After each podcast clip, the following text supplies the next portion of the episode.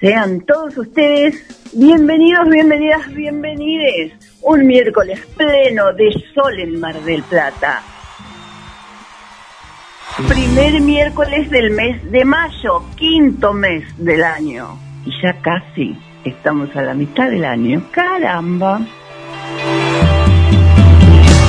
Permítanme presentarles el equipo que me acompaña. En el segmento de diversidad lo tenemos a él, a la letra I del LGTBIQ. Juanes Subrisky, quien es la entidad binaria intersex, no binaria intersex de el colectivo de la diversidad.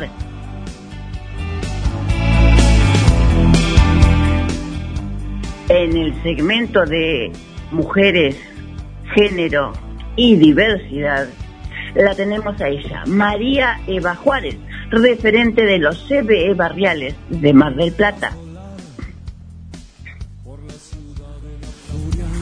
Hoy, como cada 15 días, nos tiene acostumbrados, acostumbradas o acostumbrades, Laura Rodríguez con su reseña de Les Editorial, Literatura Lésbica. Como no podía ser menos o no podía ser mejor, en, la, en el final del programa dejamos las dos perlitas que nos engalanan. Alberto Begiristain, el comentarista periodista de voz calificada deportiva, nos trae atletismo convencional y todas las disciplinas del deporte adaptado.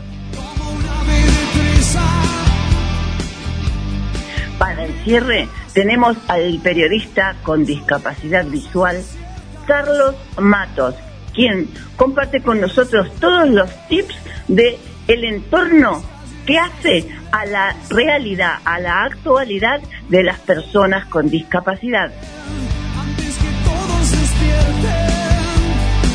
Y hoy es un programa especial, inconmensurable es la alegría que tenemos.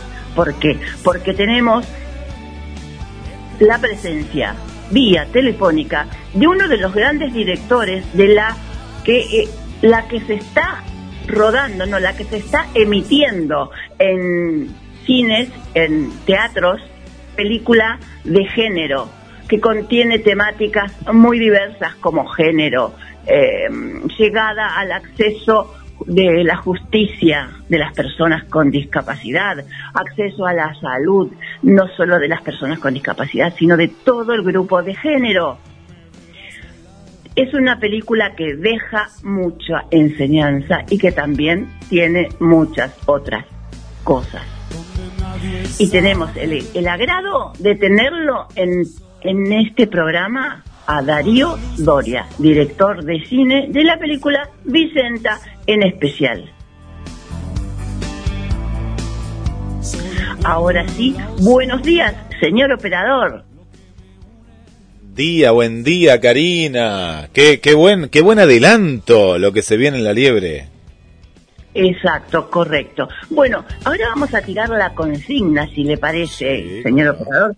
A ver, eh, que levanten la mano los que fueron a ver Vicenta, que fue eh, en este mes en el Teatro em, Auditorium, que levanten la mano, que pongan un, un, emoticón en el grupo, en el chat, y que si alguno quiere hacer una pregunta a Darío Doria sobre la temática de Vicenta, también lo puede escribir. Em, eso, esa sería la consigna. ¿Qué le preguntarías a Darío Doria sobre la película Vicenta? específicamente y que comience el juego a partir de ahora, motivo por el cual nos vamos a un separador y venimos con las efemérides que son relativas a el mes. Muchos dicen que el esfuerzo es cuestión de suerte.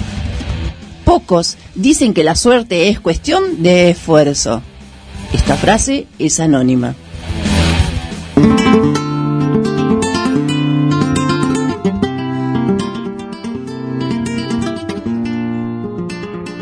Este mes del mes de mayo, que estamos empezando a transitar, porque ni siquiera es la primera semana todavía transcurrida, tenemos dentro de las efemérides muchas que convergen en el mismo día. El día del árbol, el día del libro, el día del animal, son todas el 29 de abril. Y haciendo un cierre de etapa, pasamos a mayo, que tiene su vital importancia en el primero de mayo, donde es una fiesta de origen nacional, donde más allá de la reunida familiar y de el asadito propio o empanadas o el guisito tallarines que pueda proporcionarnos ese domingo, tenemos que recordar a los mártires de Chicago por los cuales se conmemora esta fecha. Más allá de ser nacional, trasciende estadísticamente varias latitudes. Nosotros, nosotras, lo hacemos propio. Pero pasemos a algo menos solemne, sin quitarle el mérito. Y nos, proyectamos a el 3, al día 3 de mayo, que es el día de la libertad de prensa precisamente. Y más de una vez te preguntás, ¿la libertad de prensa qué es? ¿Para qué sirve? Y, a veces también te preguntás, ¿es libertad o libertinaje? ¿No? Qué pregunta, ¿no? Así que nos abocamos a buscar un poquito una respuesta en estos buscadores que eh, nos proporciona la virtualidad, donde recogimos que eh, la libertad de prensa o la libertad de, los medios, en realidad, los medios de comunicación, ¿no? Estamos hablando de la libertad de prensa de los medios de comunicación, es el principio de la comunicación y la expresión a través de diversos medios, incluidos los medios impresos y electrónicos, especialmente los de materiales publicados, deben considerarse un derecho un derecho que se ejerza libremente. Y de aquí se desprenden, obviamente, todo esto que decimos a continuación de libertad o libertinaje, porque la prensa es sensacionalista, es amarillista y tiene otras, eh, otros enfoques que, bueno, no vamos a ahondar hoy en esto. Pero bueno, conmemoremos entonces el día 3 de mayo como el Día de la Libertad de Prensa y Expresión. Y después seguimos hablando del resto.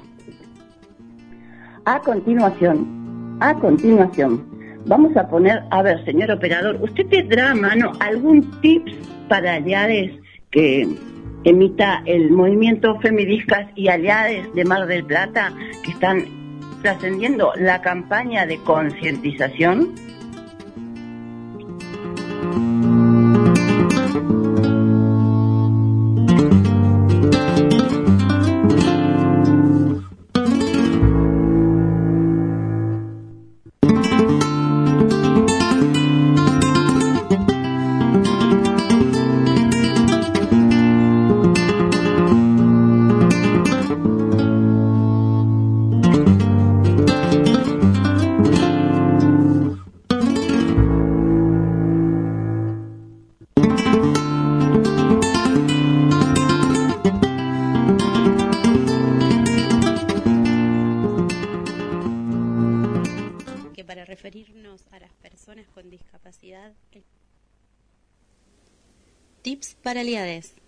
¿Sabías que para referirnos a las personas con discapacidad el término correcto es persona con discapacidad? No se dice discapacitado o discapacitada. No se dice minusválido o minusválida. No se dice inválido. No se dice capacidades diferentes. No se dice capacidades especiales.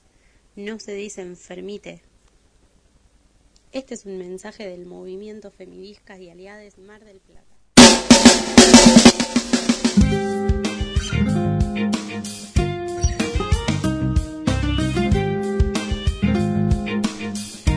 Te digo, te comento que ya estamos en condiciones de tener esta eh, esta entrevista, si te parece, o será muy prematuro. A ver, busquemos consenso. Señor operador, ¿usted qué opina? Eh, no, me encantaría, me encantaría porque dejaste mucha expectativa, mucha expectativa entonces, eh, ¿estamos ya transmitiendo en vivo? Estamos transmitiendo en vivo y invitamos, como siempre, porque siempre hay una primera vez en la vida, y sabemos que hay gente que por primera vez nos está escuchando, a darle me gusta a la página de la liebre con el logo verde, y a partir de ese momento vas a recibir, aparte poné las notificaciones, ¿eh? como ponemos acá para que te salga primero, entre tanta cosa que da vuelta en Facebook, lo de la liebre, vas a ver que es muy importante y todos los miércoles, minutos después de las 10 de la mañana, transmitimos en vivo, ¿eh? y ya estamos en vivo también ahí, ya estamos interactuando eh, con respecto a esta, a esta pregunta. Yo te quería hacer una, una consulta como para entrar también en, lo, en aquellos que no vimos la, la, la película. ¿Esto se dio en el marco de algún festival eh, aquí en Bar del Plata? ¿Una emisión especial fue? Sí, esto fue, eh, el estreno fue en el marco del, del Festival Internacional de Cine de Mar del Plata. Oh, el más importante de, de toda América, de toda América, América. Claro. Sí, sí, sí. Qué bueno, qué bueno. Esta fue presentada el 22, 23 y 24 de noviembre del año pasado. Esta obra es del director Dario, Darío Doria. Es la lucha social de una mujer y su hija por el derecho a decidir sobre su cuerpo, la justicia eh, y las leyes, eh, las leyes que, que, que regulan estamentos, ¿no? Y la opinión de cada persona según el, la objeción de moral, la objeción de, de conciencia. Eh, la temática los adelanto un poquito, así se ponen en, en contexto. La temática es la de una mujer que trabaja como empleada doméstica, que es analfabeta y tiene una hija con discapacidad intelectual. Eh, la niña es abusada por un familiar y la madre se entera a las unas cuantas semanas de que la nena está embarazada. Tiene cronológicamente ocho años, pero eh, físicamente, no, cronológicamente tiene 19 años, pero intelectualmente tiene una capacidad de comprensión de ocho años. ¿Bien? Claro. Eh, por lo tanto, no hubo consentimiento se considera que no hubo consentimiento ni, ni siquiera pensarlo, ni siquiera da para pensar que hubo consentimiento.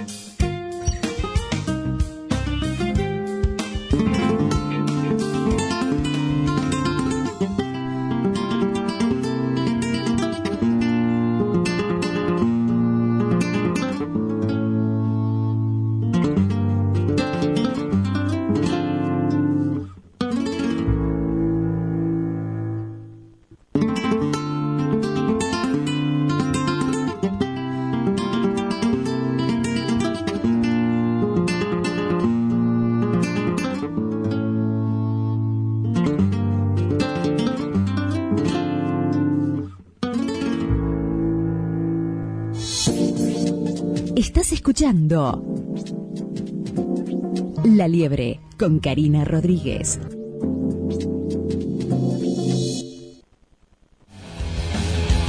Muchos dicen que el esfuerzo es cuestión de suerte. Pocos dicen que la suerte es cuestión de esfuerzo. Esta frase es anónima.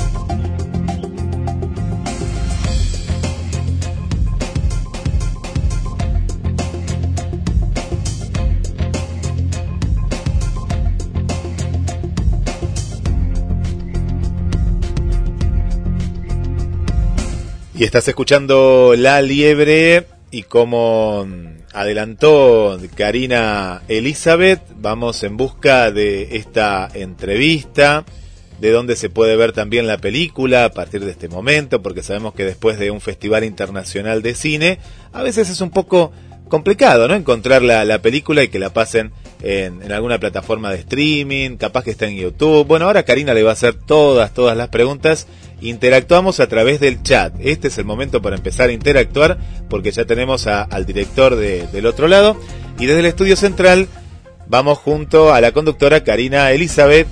Adelante Karina. Hola, buenos días. Mm, según me comenta el señor operador, ¿tenemos en línea a Darío Doria? Buen día, ¿cómo estás Karina? Efectivamente, el, el oh. operador te ha, te ha contado muy bien. ¿Cómo estás? El mayor de los gustos de volver a, a, a conversar con usted. Igualmente, igualmente nos, nos vimos ahí en la presentación de, de la película, nos encontramos en el, en el auditorio, así que bueno, nada, un placer charlar con vos. Gracias. Brevemente estábamos contando una reseña de lo que fue el festival, la presentación en el Festival de Cine de Mar del Plata, 22, 23 y 24, ¿verdad? De, del año pasado. Sí, eh, tuvimos la suerte de, ser programados, de participar de, del festival. Fue, fue una versión online, pero, pero fue muy lindo estar, estar en el festival. Es un festival, bueno, que quiero mucho, ¿no? Bien, vamos a ir por partes según eh, lo, lo que hemos presenciado en la, en, no sé si sería la premier, porque ya había sido, ¿no? En el Festival de Cine, hicieron una nueva... Eh, una nueva presentación, sí, hicimos, tuvimos la suerte de, de, estrenarla en sala, que era lo que nos había quedado pendiente, ¿no? Porque en el festival fue todo virtual y tuvimos la suerte de, de ser invitados y de, de, de compartirla en el cine, en la sala, de verla en una pantalla grande con, con un sonido muy bueno que tiene la sala, así que sí, fue no no fue premier, pero fue una presentación, un estreno. Y sobre todo también compartir la emoción de volver a, a, a habitar una sala de forma presencial.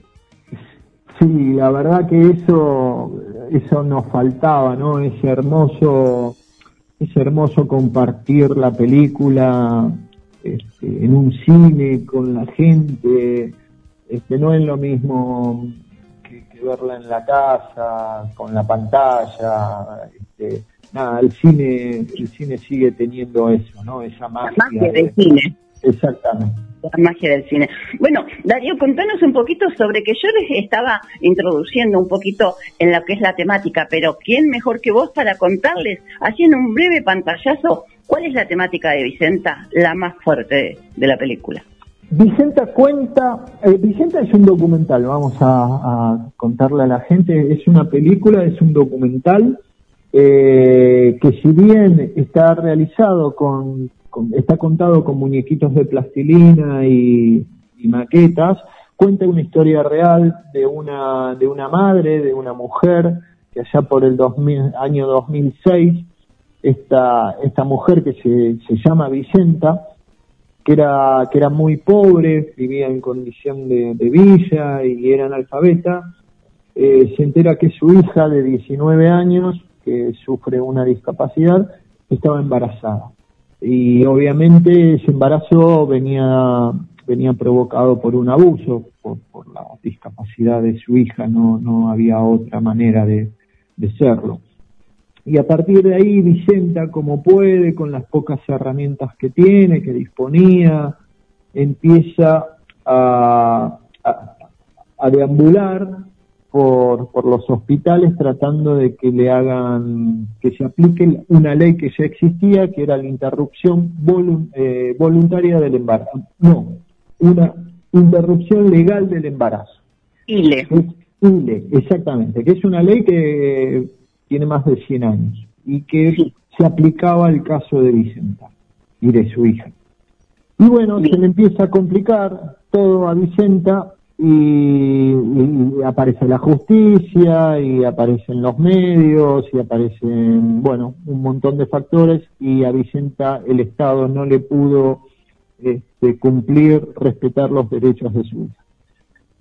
Esa es un poco la, la historia, la primera parte. La segunda parte será todo vuelta y Vicenta, nuestra querida protagonista, eh, da una lucha da una lucha ejemplar y logra que, los, derechos o la voluntad de su hija sea respetada. Un poco la película lo que cuenta. Ese, es en sí la base, ¿no? Pero a su vez, cosas que se dejan entrever eh, es como pegan giros la vida del entorno de eh, la protagonista y de Vicenta misma, ¿no? Que son atravesadas por el empoderamiento, por por los derechos, ¿no? Por Exactamente. yo lo que acabo de contar suena suena durísimo y, parece que es una, una película así de bajón, pero Vicenta logra dar vuelta toda esta historia, eh, ayudada por, por, por compañeras del movimiento feminista y luchadoras de muchos años, pero logra dar vuelta a esta historia y se convierte en una historia hermosísima de empoderamiento, como bien vos dijiste, y una lucha ejemplar, ¿no? Este, yo creo, o intenté, o intentamos en realidad todo el equipo que hizo la película, de, de que quede el mensaje que las luchas hay que darlas, ¿no? Que las luchas este, que vale la pena luchar por los derechos, que no, que no son luchas perdidas ni, utópicas, sino que, la, lucha de Vicenta tuvo su, su recompensa, por decirlo de alguna manera, ¿no? Es una historia emocionante. Más allá de que es un hecho real, también eh, llevó su tiempo, su lucha y tuvo un reconocimiento después más allá de, de la del territorio de Argentina. Sí, porque este, Vicenta, eh, bueno, acompañadas por este, por estas compañeras de militancia de los derechos, llevó el caso, su caso, el caso suyo y el de su hija, a las Naciones Unidas. Eh, bueno, en realidad ella no, no, no tenía que hacerlo porque ya la historia de ella ya había finalizado y, ella ya estaba con su vida tranquila y, su hija estaba bien, pero ella igual lo, lo llevó para que otras mujeres no tengan que vivir lo que ella vivió. Y ese gesto fue muy, muy lindo de ella y y ella llevó el caso a las Naciones Unidas y las Naciones Unidas falló a, su favor y en contra del Estado argentino y condenó al Estado argentino a establecer los protocolos en los hospitales para que en casos similares haya una, un protocolo, ¿no? ¿Cómo, cómo seguir? Porque hasta ese entonces, si bien estaba la ley, cada, cada hospital, cada provincia, cada Darío. Sí. Eh, ¿Vos te estás moviendo? No, yo estoy re quieto. Porque se entrecorta un poco la comunicación.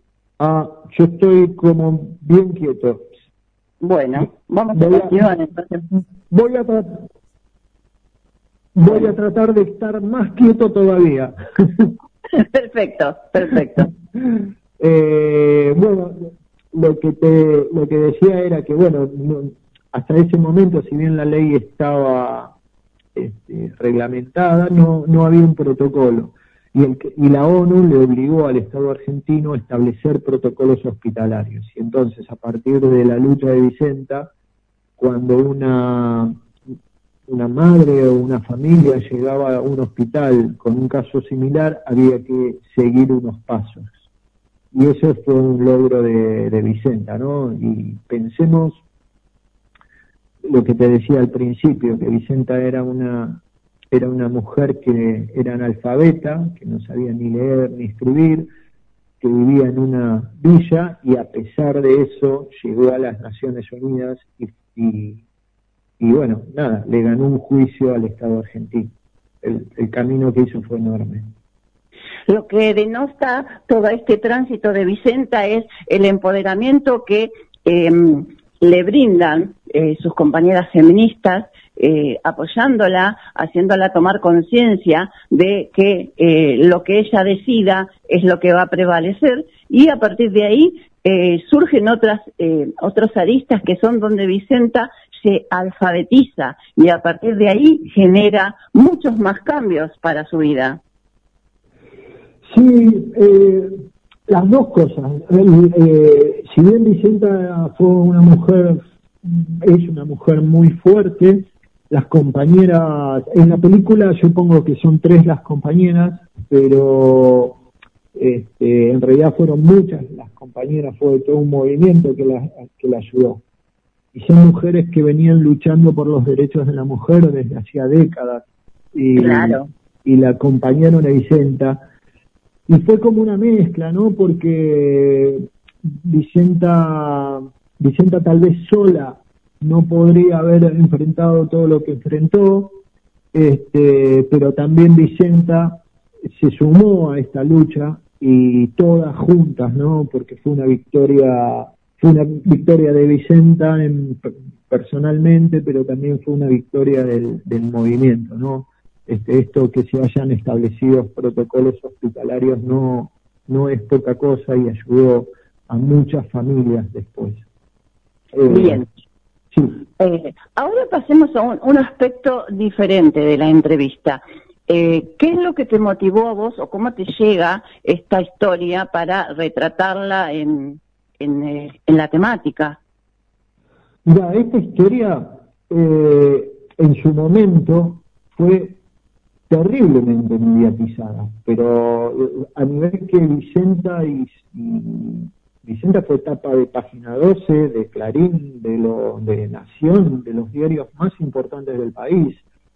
Vicenta aparecía en todos los noticieros, los noticieros eh, salían, en, abrían el noticiero con móviles en directo desde, desde el hospital, desde los juzgados, contando esta historia. Estaban involucrados, no sé, el gobernador de la provincia, el Ministerio de Salud, eh, los jueces de la Suprema Corte de Justicia.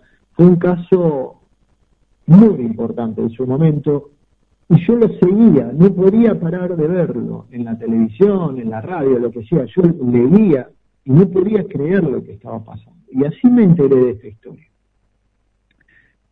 Bien. sí. Sabemos que te llevó muchísimos años em, la producción de, dicha película. Sí, porque era una historia que yo no yo sabía que la quería contar, pero no encontraba la manera de contarla. Este, porque una cosa es el tema y otra cosa es cómo uno cuenta eso. Este, y yo no encontraba la forma de contarla, no quería hacerla con entrevistas, no quería hacerla con, recreación de actores, y, bueno, me llevó como un tiempo hasta que encontré, encontramos una manera eh, que, bueno, al final resultó muy linda, que es hacer, recrear todas las situaciones que vivió Vicenta con personajes de plastilina, este, y maquetas, ¿no? Pero no es stop motion, ¿no? Los muñequitos están como fijos, lo que se mueve es la cámara o las luces, pero no es el stop motion que uno conoce, es como algo intermedio. Por eso llevó tanto tiempo. Y después el laburo de hacerlo, ¿no? En total fueron cinco años de trabajo. Sí, uff, mucho. Bien, eh, te invito a que vayamos a una publicidad y volvemos, porque tenemos algunas preguntas de eh, oyentes que en este momento eh, están detrás de, de la, del auricular en sus respectivos trabajos o también tenemos abierta la línea de chat en vivo, así que eh, volvemos enseguida y vamos a ver la audiencia que expresa. Perfecto, muchas gracias. Seguimos en La Liebre en vivo, 10 y 39 minutos desde GDS Mar del Plata. Estamos transmitiendo también a través de la página de La Liebre. ¿eh? La Liebre, dale me gusta en Facebook, que bueno, cada vez somos más y, lo que nos, encanta es la interacción, ¿eh? la interacción. Y te contamos que para que tu celular ande de 10 ¿eh? o de 100, lo mejor, lo mejor, porque nos han llegado varias consultas. Nosotros siempre tenemos a nuestro amigo, ¿eh? amigo ahí de confianza, que es Ser May, ¿eh? Ser May, porque de pronto dice, uy, no me anda la, la batería, no sé qué pasa. Bueno, Marcela, Marcela está contentísima que esta semana fue a Ser May, a Moreno 4088. La atendió Diego y toda la gente que está en Ser May, porque es un servicio técnico de todas, todas las marcas. Venta de equipos liberados, nuevos y usados. Y lo más importante es que todos los trabajos tienen garantía. Moreno, casi casi Hola Zabal. Y te damos el WhatsApp. ¿Anotás? ¿Tenés ahí para anotar? Dale. 223 5 56 16 20. Ser Mai, servicio técnico especializado, está junto a la liebre. Perfecto, entre las palabras y la música. Así es el otoño de tu radio. GDS Radio Mar del Plata. Otoño 2022. Karina, volvemos contigo. Bueno, volvemos entonces. Y seguimos con Darío Doria, el director de la película Vicenta, quien engalana hoy nuestras entrevistas. Cari, tengo una pregunta acá de Argelia, que nos está escuchando desde el centro, aquí en esta mañana, está desayunando junto a la liebre, y le quiere preguntar al, director si se puede ver eh, la película en alguna plataforma, YouTube o demás. Sí, se puede ver en estos, en estos días, por algunas semanas más, está en la plataforma Cinear Play, se llama, es la plataforma de, cine argentino del Instituto Nacional de Cine, y entran ahí y la buscan, hay un montón de películas este, nacionales muy buenas, y entre ellas está Vicenta. Es, hay que loguearse, es muy sencillo, es un, una dirección de mail y una contraseña y, pueden acceder a la película. Así que ahí está. Y una cosa, y una cosa, otra, si hay docentes que en la audiencia que les interesa este, tener la película para, para sus alumnos, para que la vean, para tratarla en clase, nos pueden escribir y, y nosotros le podemos pasar un link para que los alumnos la puedan ver sin, sin pasar por la plataforma. Así que, bueno, para el público en general, este, ahí está en Cinear Play y si hay docentes que la, quieren o, que les parece interesante verla, nos pueden contactar. Perfecto, allí entonces estaremos con el movimiento feministas y aliados y aliados para poder hacer eh, una retransmisión nuevamente para darla a conocer a todas aquellas personas que estén interesadas. Buenísimo, con mucho placer será. Bueno, muchísimas gracias. Bien, ahora sí, entonces, eh, ¿hay alguna otra pregunta en el, en el chat en vivo, Guillermo? Sí, sí, sí. Acá tengo una, un eh, saludo para, para Darío, por acá, que es de parte de, para que lo, para que actualice, pues lo tengo acá. Acá está Carolina. Carolina, que dice que vio, vio la, la película que le encantó, ¿eh? Carolina, que no sé de dónde es, no sé de dónde es Carolina, pero le damos la, la bienvenida también a, la liebre que le encantó eh, la película. Eh, tenemos también saludos de María Vanessa. Hola, saludos a todos. Desde mi trabajo, escuchando La Liebre. ¿eh? excelente la entrevista excelente eh, programación. Hay, hay un gran entusiasmo con lo que eh, Karina hizo en la introducción y vos estás contando, Darío, acá de, parte de la audiencia. También nos está escuchando Susana del barrio Pompeya, que no nos deja preguntas, sino el anhelo de que quiere ver la película. Bueno, ahora le vamos a buscar el link de Cinear para, para que la puedan ver, o como vos bien dijiste, Darío. Y por acá un saludo más que, que tenemos para eh, TT también, que se está escuchando de México, eh, que me imagino que la plataforma ahora vamos a averiguar, pero también se puede ver desde, desde otros lugares logueándose, ¿no? Con un mail y, demás. Eh, así que ahora actualizamos y vamos con, con más consultas, Karina. Perfecto, entonces avanzamos con estas preguntas que tengo formuladas desde, desde mi WhatsApp.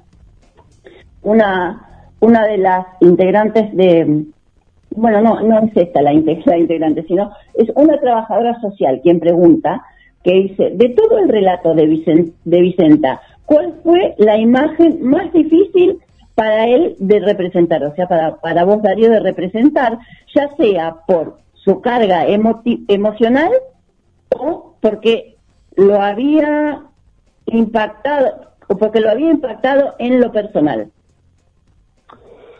Ah, qué buena pregunta. Eh, mira, eh, eh, hay una hay una escena, eh, Vicenta, bueno, Vicenta, como les como les había contado, era una mujer muy pobre, este y cuando empezó con todo este derrotero por los juzgados y hospitales, ella trabajaba en casas haciendo limpieza y y bueno, tuvo que empezar a faltar. Y al faltar le empezaron a dejar de pagar y Vicenta se iba quedando sin plata. Eh, y ella vivía, vive todavía hoy en día en Guernica y tenía que ir a La Plata a hacer todos estos trámites, que son 80 kilómetros. Entonces todo eso, esas idas y venidas constantes todos los días, más allá de lo emocional, implicaba un montón de plata para ella, por los viajes, plata que no tenía. Y yo un día me reuní con Vicenta y Vicenta me contó con los ojos llenos de lágrimas que en un momento se empezó a quedar a dormir en la plaza frente a los juzgados porque no tenía plata para ir y volver. Y era invierno, esta historia transcurre en junio, julio, y, esa escena, esa parte de la película, que son dos planos, son no, no es mucho, pero esa escena me, me emociona mucho y me, me duele mucho porque pobre mujer eh, tuvo que dormir en la calle, ¿no? Este, en pleno invierno. Y eso, si bien la película después cuenta otras cosas que también son difíciles, ese momento a mí me, me duele mucho, me angustia mucho, ¿no? Sobre todo también porque fue, me lo contó ella, me lo contó ella y, cuando me lo contó yo sentí el, el dolor que, que, pasó, ¿no? La, la, tristeza, el dolor, no sé cómo llamarlo, la angustia de dormir en la calle para, para poder llevar adelante todo esto que, encima era todo muy injusto lo que le estaba tocando. No sé, espero más o menos haber respondido este, la pregunta. Bien, bien. Vamos a una segunda eh, pregunta y última de este, desde este lado. No sé si en el chat se habrá generado otra, ya lo veremos al término de esta pregunta. Esta, pregunta la envía Giselle del Movimiento Feministas y Aliades eh, de Mar del Plata quien saluda y felicita al director y le quiere preguntar a Darío, la voz de Liliana, la, voz de Liliana Herrero, le habla, le, le ah, perdón, le hablará a Laura, ¿qué le, qué le diría? sí, eh, la película, para los que no, no la vieron, eh, los muñequitos estos, los personajes de plastilina no hablan, y nosotros decidimos poner una voz en off que vaya contando eh, y que vaya narrando lo que le pasa a Vicenta, lo que, lo que tiene que vivir con sus hijas. Y Florencia Gattari, la escritora, la que redactó la voz en off, pensó en una voz en off en segunda persona. No es, una no es una voz en off en primera, no es Vicenta la que habla, pero tampoco somos nosotros yo director o nosotros realizadores los que hablamos. Es una voz que habla con Vicenta, que habla con su hija, que a veces nos habla a nosotros espectadores, pero que, que va y viene. Es una, una voz en off que tuvimos el enorme orgullo, placer que, que el alma y el cuerpo se lo, se lo puso Liliana Herrero. Nosotros, eh, desde antes que Liliana Herrero sepa que iba a ser la voz o no, nosotros ya pensábamos que, que era ella y Florencia redactó la voz en off pensando en su cadencia, en su, en su tono de voz, en su forma de decir las cosas. Y, hay, sí. hay una segunda parte de la misma pregunta que dice, eh, ¿han pensado sobre la subjetividad de Laura? Mira, eh, con Laura yo traté, tratamos como equipo de, de a Laura dejarla lo más tranquila posible. Si bien es un, si bien es un muñequito de plastilina, eh, yo creo que a Laura como persona, como mujer, como niña que es, aunque ya, ya tenía sus años, yo creo que la teníamos que dejar tranquila. Eh, no molestarla, no, no depositar sobre ella la carga dramática de la película, sino que la carga la lleve Vicenta, su madre, con la fortaleza y con las debilidades que tenía, pero no, para mí a, Laura había que dejarla tranquila, sin molestarla, eh, incluso vuelvo a repetir siendo un muñequito de plastilina, ¿no? Porque pobre, pobre bastante tenía con todo lo que le tocó vivir a, esta nena que, este, que nada, mucho sufrimiento y no entender, porque la discapacidad que tiene, que tenía en ese momento y que sigue teniendo es como muy grande. Entonces, no, para mí, para mí no, no teníamos que, depositar sobre ella nada. Eh, sin que esté, sin, acompañarla, pero pero hablarle a Vicenta, no a Laura. No sé si me, me explicar. Totalmente, cierran muchas cosas ahora de por qué la película está basada en la discapacidad y en los términos legales, eh, pero no se no se no se personifica directamente en la persona. Eso es una de las preguntas que pudo haber surgido dentro de eh, la proyección. Eh, y para ir cerrando, Darío Doria, sí. Em, vamos a, hacer un poquito de, una rememoración de lo que fue la presentación en el Teatro eh, de Mar del Plata, aquí hace poco, donde em, la accesibilidad estuvo puesta de manifiesto, donde la visibilización de las personas con discapacidad fue el tema principal de, tener en cuenta, ya que cuando llega, iban llegando personas con discapacidad, eran abordadas directamente por, por vos eh, y eh, las invitabas a la salida de, de la función a poder tocar y reconocer las maquetas donde estaban los personajes en plastilina. Esa es una temática que hay que destacar ya que no eh, ha sido hasta ahora eh, puesto en, función anteriormente.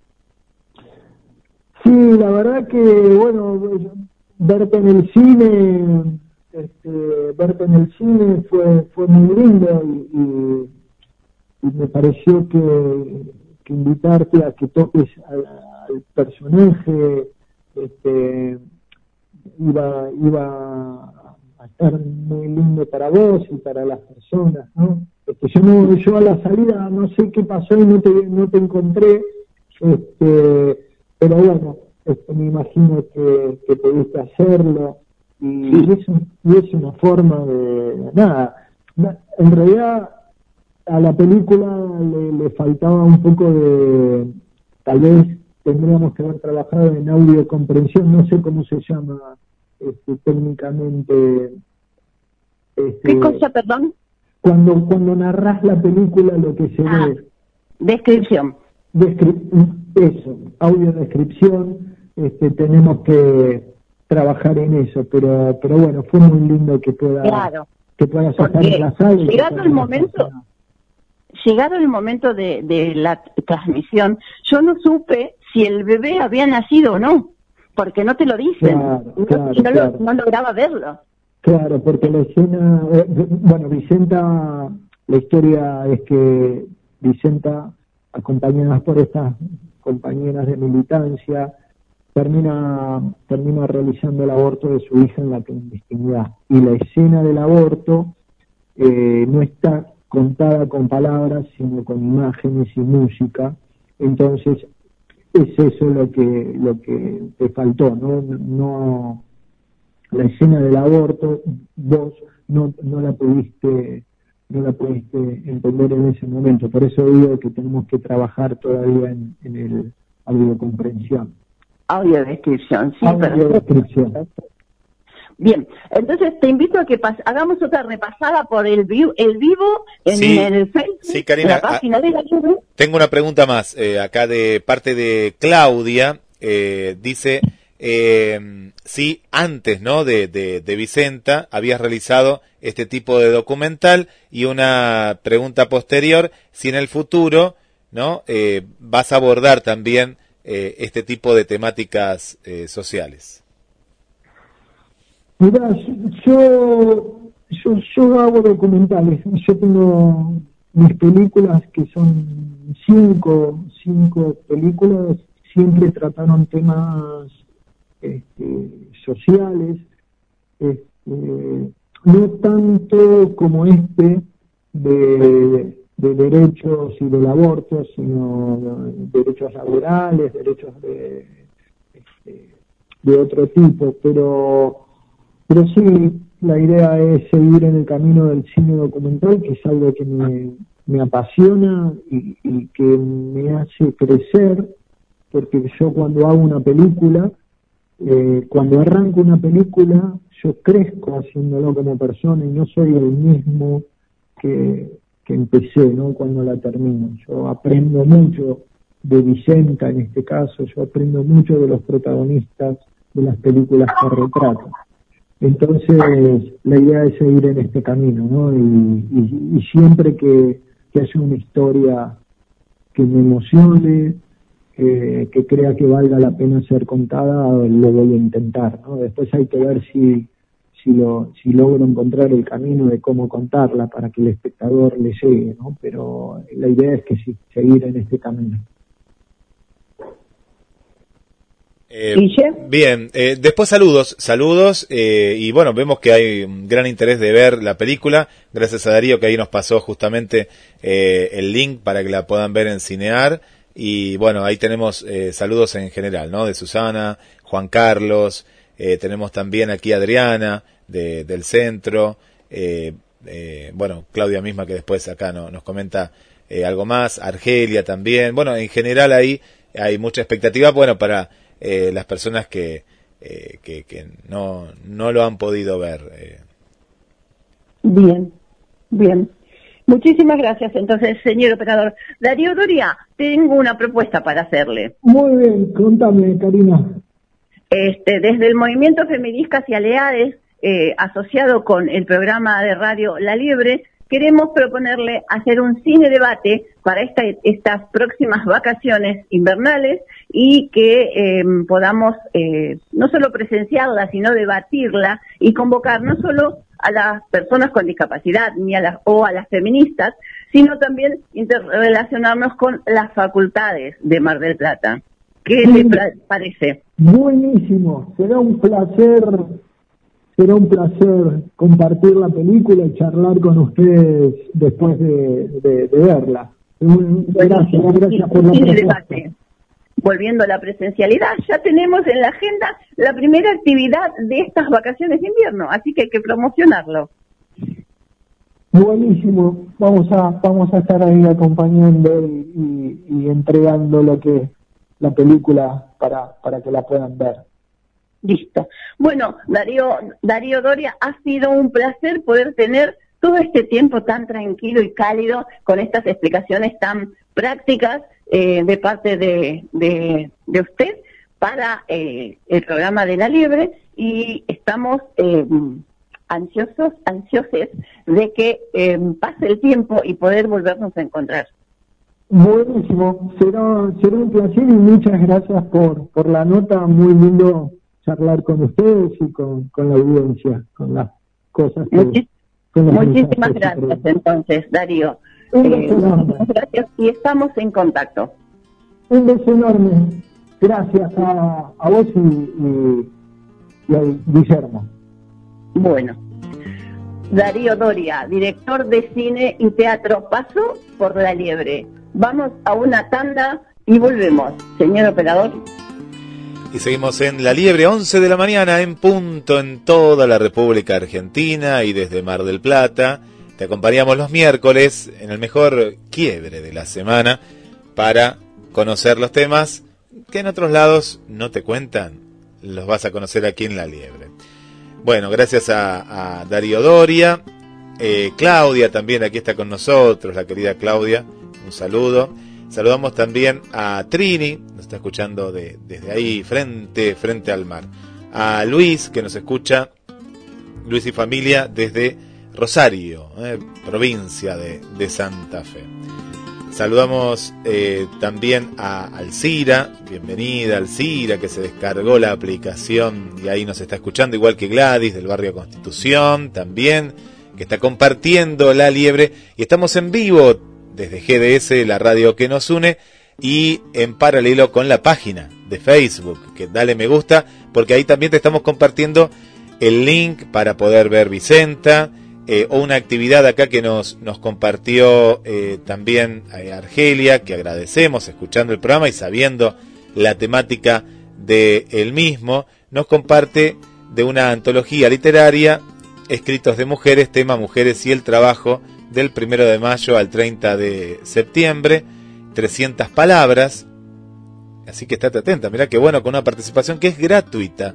Y hay que enviar, esto lo vamos a compartir después en la página, a antología en mujeres y trabajo, antología mujeres y trabajo, todo junto arroba gmail.com y eh, esto eh, de resultar elegida vas a estar eh, en un libro, en una antología. Bueno, muchas gracias eh, ya se lo estamos pasando a la producción de La Liebre. Saludamos también a Esther, gracias Esther por estar en la sintonía, a Marcela, a su mamá Laura, de aquí de Mar del Plata, a Sofía también, bienvenida.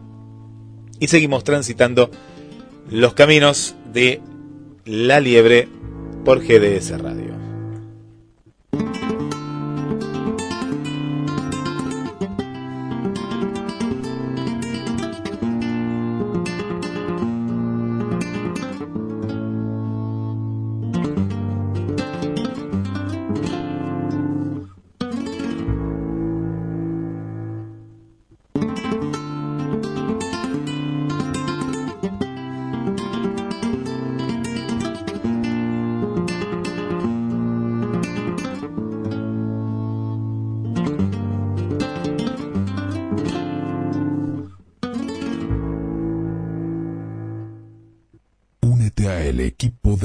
GDS Radio HD 223-448-4637. Somos un equipo.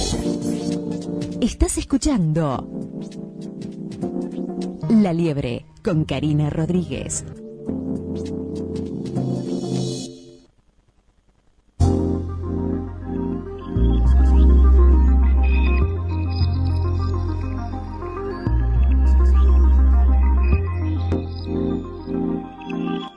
Seguimos haciendo, seguimos haciendo, seguimos juntos. GDS Radio, la radio que nos une. Escúchanos en www.gdsradio.com. Bueno, ¿cómo estamos con la conexión? Está hecho un avioncito. ¿Por qué? Porque vamos con Sermay, ¿verdad? Eh, claro, ah, vamos con Sermay nuevamente, pero sí, sí, acá tengo, bueno, contaba en el bloque anterior que nuestra amiga Marcela está muy contenta porque no estaba contenta, se había comprado un celular no hacía mucho tiempo y eh, no le salió bueno, pero fue ahí de nuestro amigo y se lo dejó como nuevo, eh, al contrario, se lo dejó mejor todavía, mejor todavía, así que si vos tenés un celular que no te están dando muy bien, no estás muy contenta, antes de revolearlo y tirarlo a la basura, porque hay gente que se pone así como, dice, este celular, no, no, no, no, tiene vida, ¿eh? tiene más vida, y tenés que pasar por Moreno, casi, casi, casi, casi, o la. Ahí vas a encontrar el cartel grande, grande, grande que dice Sermay, venta de equipos también, si necesitas un equipo, liberado, y lo bueno que tiene equipos nuevos y también equipos usados, y todos los trabajos tienen garantía. Diego, 223 556 16 20. Y lo que no te conté en el bloque anterior, que si vivís por la zona de Playa Serena, que tenemos amigas y amigos, calle 445, número 270, y si no en Moreno 4088, casi casi Hola Zabal, auspicia el siguiente bloque. Auspicia el siguiente bloque, entonces estamos recibiendo a nuestra eh, participante, con cómplice, eh, no sé, compañera que no fue, le dije un día porque circunstancias de la vida, desde la colección de ciencia ficción, ciencia ficción, fantasía, Laura Rodríguez nos trae la reseña de la literatura lésbica. Buenos días y bienvenida Laura Rodríguez. Buenos días, Cari. Buenos días, Guille, la compañera que no fue. ¿Te acordás, Cari? ¿Te acordás? no te puedes negar de la presentación, ¿eh? No te puedes quejar. No, la compañera que no fue. Eso quedó hace como... Te presentado así. No, es la primera vez porque creo que sos con la única que fui la compañera que no fue. bueno, vamos a abordar la temática de un libro de eh, ciencia ficción y fantasía llamado Mía, ¿puede ser? Eh, correcto, vos por, vos por lo menos te lo escribí bien, yo lo escribí mal en la computadora. Ah, bueno. No, no, si tuve que buscar porque había escrito cualquier cosa. Sí, se llama Mía y es de una autora nueva dentro de la editorial. Porque Patricia Raymond Desprieto es la primera vez que publica algo, ni siquiera no tenía, no había ni siquiera relatos de ella dentro de la editorial. Eh, a ver, ¿qué es lo primero ¿Qué pasa cuando hay guerras? Reclutan hombres, reclutan hombres, empieza a haber escasez de comida, escasez de, víveres, de agua, de un montón de cosas, ¿correcto? Más allá de la muerte. Más allá de la muerte. Bueno, trata más o menos de eso, o sea, es un, pueblo que eh, ya se llevaron a todos los hombres para luchar una guerra absurda como todas, eh, no corre el agua por ese pueblo, no hay alimentos, no hay medicinas, no hay, no hay nada, un pueblo totalmente abandonado. Y una, un, más allá, digamos, de este pueblo hay un bosque en el que florece mágicamente eh, hay árboles, hay animales, o sea, todo el mundo sabe de ese bosque, pero nadie se anima a adentrarse ahí porque todo el que entró no salió vivo. Sí. Mara, la protagonista de, nuestro libro de hoy, se, anima a adentrarse, a ver los peligros, a, siendo una niña, a sobrellevar los peligros para poder llevarle comida a su madre y a su hermano. Eh, tiene que pasar por un montón de cosas.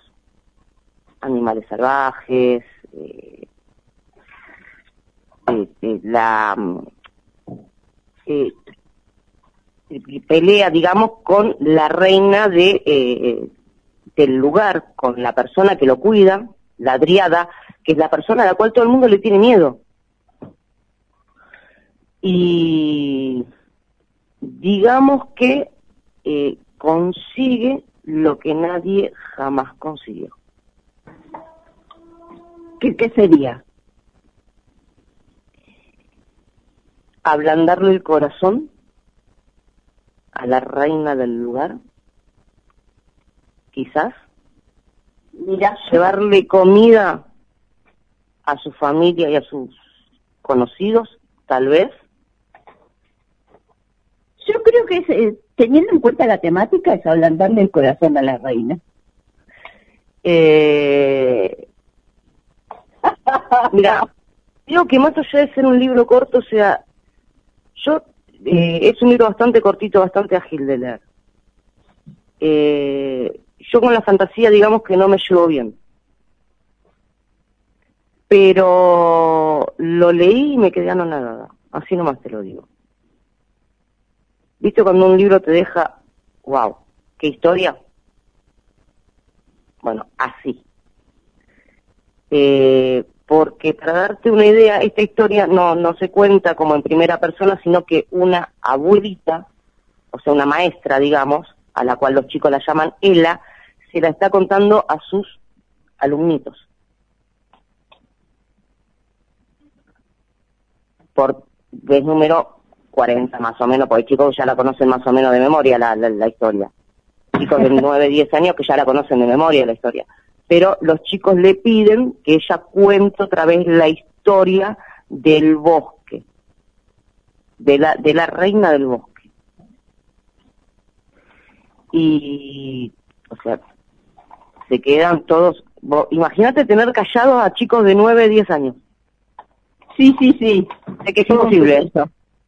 Sí, no, no, todo un suceso, pero eh, ¿cómo lo cuenta? Con el amor que lo cuenta, eh, con la pasión que va contando toda la historia. Es lo que no solo atrapa a los chicos, sino que atrapa al lector.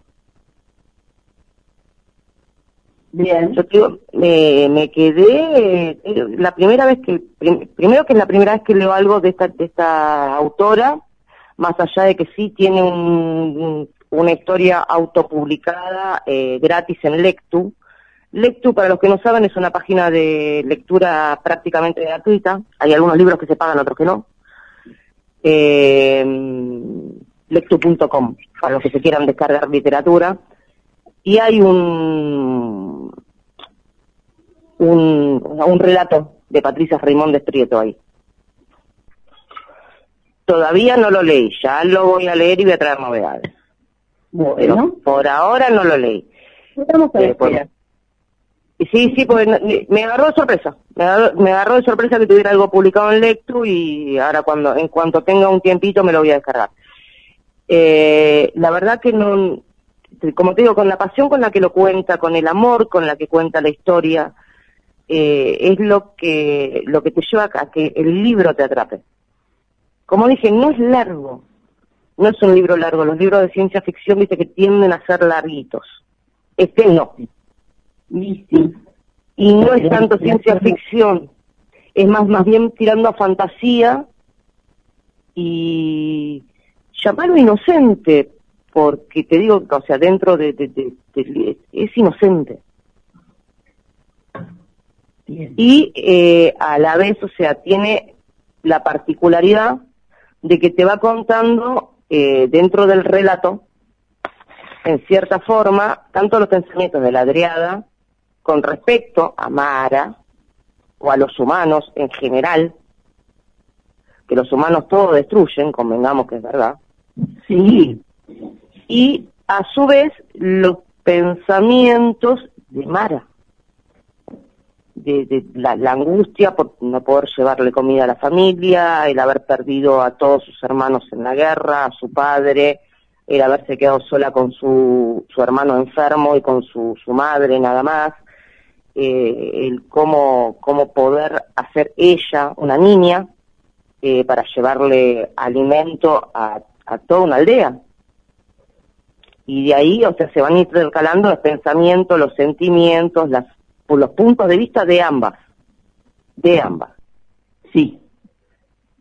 Así que no, no es que tenés solo desde, de- no te lo cuentas solo desde un lugar. Te digo que para a mí me gustó. Y eso es algo que tiene de particular esta editorial, que publica poco pero bueno. Bien. Por Bien. eso debe ser que siempre, o sea, siempre me van a preguntar si me gustó y a mí me encantan los libros de esta editorial. Pues si bien, como te digo, tiene pocos libros, eh, son, es una buena, una buena selección. Buena selección de autoras, buena selección de libros. Perfecto. Por eso siempre, por eso siempre los recomiendo. Y no me digan chupa media de la jefa, que te escuché, Karina. no, lo pensé, lo pensé, pero jamás lo diría en público. ah, porque eso sería chupa media tuya también, querida. Escúchame, Laura. Eh, entonces, eh, recordanos la editorial y también sabemos que tienen eh, redes sociales, recordanos las, las redes para poder encontrar esta, este tipo de temáticas. Este bueno, eh, para conseguir, bueno, tanto mía, lo dije bien, no, mía, ¿ves? Te dije, mía, mía, te dije, Cari, que lo había escrito mal. para conseguir tanto mía de Patricia Raymond Prieto como cualquiera de los libros, pueden entrar en www.leseditorial.com y ahí van a encontrar los puntos de venta. En Argentina, el tema de los costos de envío ahora son en pesos, aclaración importante. Bien. A la vez, para gente como nosotras, Cari, gente hermosa, preciosa, divina y disminuida visual o ciega, hay libros en eh, formato ebook. O sea, todos los libros están tanto en formato ebook como en papel. Sí. Y eh, en audiolibro había, había algunos, creo. Tendría que consultar. Me parece que había algunos en audio también. Que creo que vos me habías preguntado la semana pasada, yo pongo el video si había formato audiolibro. En, en braille no, ¿sabés lo que pesa un libro en braille, Cari? El costo de envío te sale más que el libro. Se andó a importarlo, eh, andó a importarlo. Sí, sí, no, por eso, no, en braille, en braille no estaría conviniendo. Eh, no, y después lo, que, te permite la facilidad es eh, hacer un, un libro en braille y lo metes en un pendrive. Ah, eso sí. eso sí. Lo que pesa el pendrive después. vamos, vamos con los A la, a la editorial la pueden encontrar en, en Facebook, como les editorial, ahí de vez en cuando la jefa se acuerda de poner las novedades de la editorial, si no, muy activas en Twitter, como arroba les editorial, y en Instagram también como arroba les editorial. Eh, entrando en la página pueden eh, acceder a, al grupo de Telegram, grupo de lectura, está el enlace para, para acceder dentro de la página y el libro de este mes, que voy a ver si lo traigo la, en la próxima, si no me falla la memoria, Las Insurrectas, otro libro de ciencia ficción. Otro libro de ciencia ficción. Este mes dedicado a la ciencia ficción. Sí, sí, parecería, parecería. Si no hay ningún cambio de planes, Las Insurrectas para la próxima entrega. Que te digo, Cari, que te conozco y sé que este libro te va a encantar. Ah, bueno, bueno, vamos a ver, no voy a decir nada porque con vos es prenderse fuego, adelantarse a tu pensamiento, así que no. no voy a decir nada hasta que me lo digas vos. Listo, Cari. bueno, Laura Rodríguez, muchísimas gracias por esta eh, eh, por este adelanto de la reseña y eh, nos quedamos en ver dentro de 15 días. Dentro de 15 días nos estamos escuchando nuevamente, Cari. Muchísimas gracias. Me encantó eso de nos quedamos en ver. Nunca, jamás. No, nos escuchábamos mejor, Cari, deja. Nos escuchábamos mejor, sí, dale. Bueno, muchísimas gracias, Laura, y espero que traigas tan buen material como hasta ahora, eh, que ya vamos para cumplir el mes, Laurita, Laurita querida. ¿Qué nos regala para nuestro aniversario? Ay, me llega a escuchar tu pareja, me va a sacar los ojos sin verme. Eh, ah, para, pues voy a hacer una maldad. ¿Alguien saludó a la conductora por el cumpleaños? Ay, pero eso fue la semana pasada, corazón. ¿Pero qué me importa a mí? Cumpliste 15, hay que hacerte la fiestita. Claro, 15 al berre. por eso, alguien me saluda a la, a la conductora, por favor, por el cumpleaños. Qué falta de respeto. Gracias, Laura, por acordarte, gracias. no, lo iba a hacer al principio y me olvidé. Lo iba a hacer al principio y me olvidé, te juro. De mala lo iba a hacer al principio. Felices 15, Cari. Gracias, Lauri, gracias. Muchas gracias. Bueno, de esta manera entonces damos por cerrada eh, el segmento, la entrevista de la reseña de Laura Rodríguez.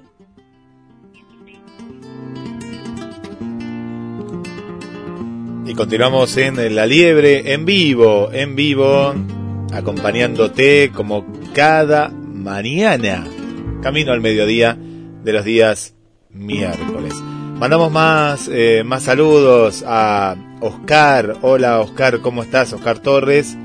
A, a Claudia también, gracias eh, por estar ahí.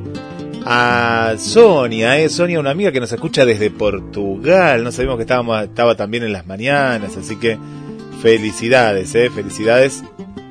Y gracias también por acompañarnos. Hablando de salutaciones, de cumpleaños. ¿Cuántas amigas y amigos cumplen esta semana? Ayer cumplió el amigo Tito, ¿eh? Tito, sí, Tito, el de Mateando Efemérides. También cumplió eh, nuestra conductora también aquí de la radio que va a la tarde, que nos debe estar escuchando ahí desde la oficina de la Sánchez Avelino en estos días. ¿Y quién más? Alguien más también de, de la radio había cumplido años, pero ahora no lo recuerdo.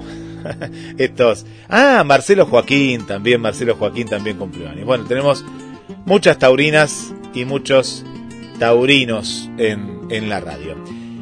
Eh, vamos con más saludos eh, también a Ricardo, eh. gracias Ricardo por estar, bueno, a Estercita ahí que está, ya está en el mediodía ahí eh, cocinando, así que gracias por estar también ahí, a Katy Piazzola, siempre con, con la radio.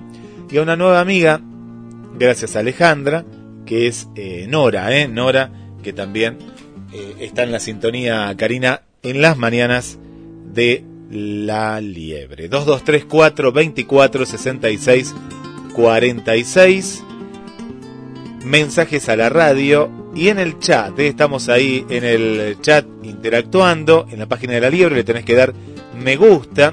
María Alejandra Elías, ¿cómo estás? Muy buena historia, quiero, quiero verla. Así que ya te estamos compartiendo también el enlace y ha, ha creado esta, esta expectativa también. Bueno, muchas gracias María Alejandra por estar ahí eh, con nosotros.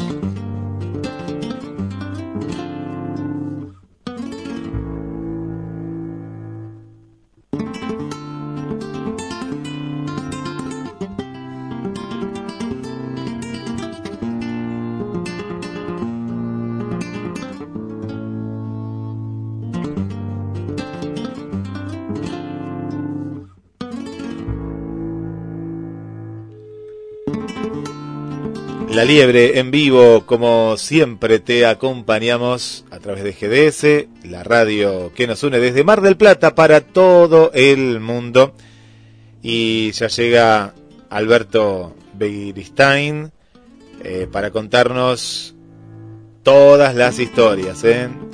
Suscríbete a La Liebre en... Eh, está en todos lados, está, está La Liebre. Ya llega, ¿eh? ya llega Alberto. Vamos con un tips para aliades y se viene la columna deportiva en La Liebre.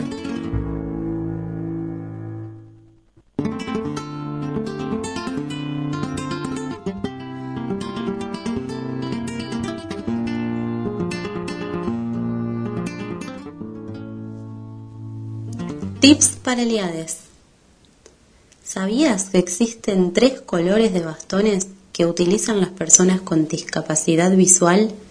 Son herramientas de orientación y movilidad de vital importancia. Por ejemplo, el blanco indica que quien lo porta es ciego total. El blanco con tramo o franja roja es de uso para sordos ciegos.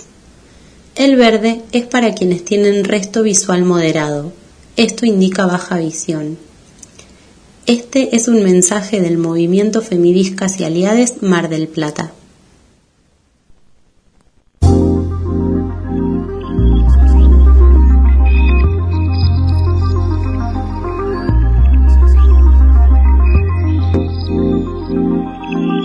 Seguimos haciendo, seguimos haciendo, seguimos juntos. GDS Radio, la radio que nos une. Escúchanos en www.gdsradio.com.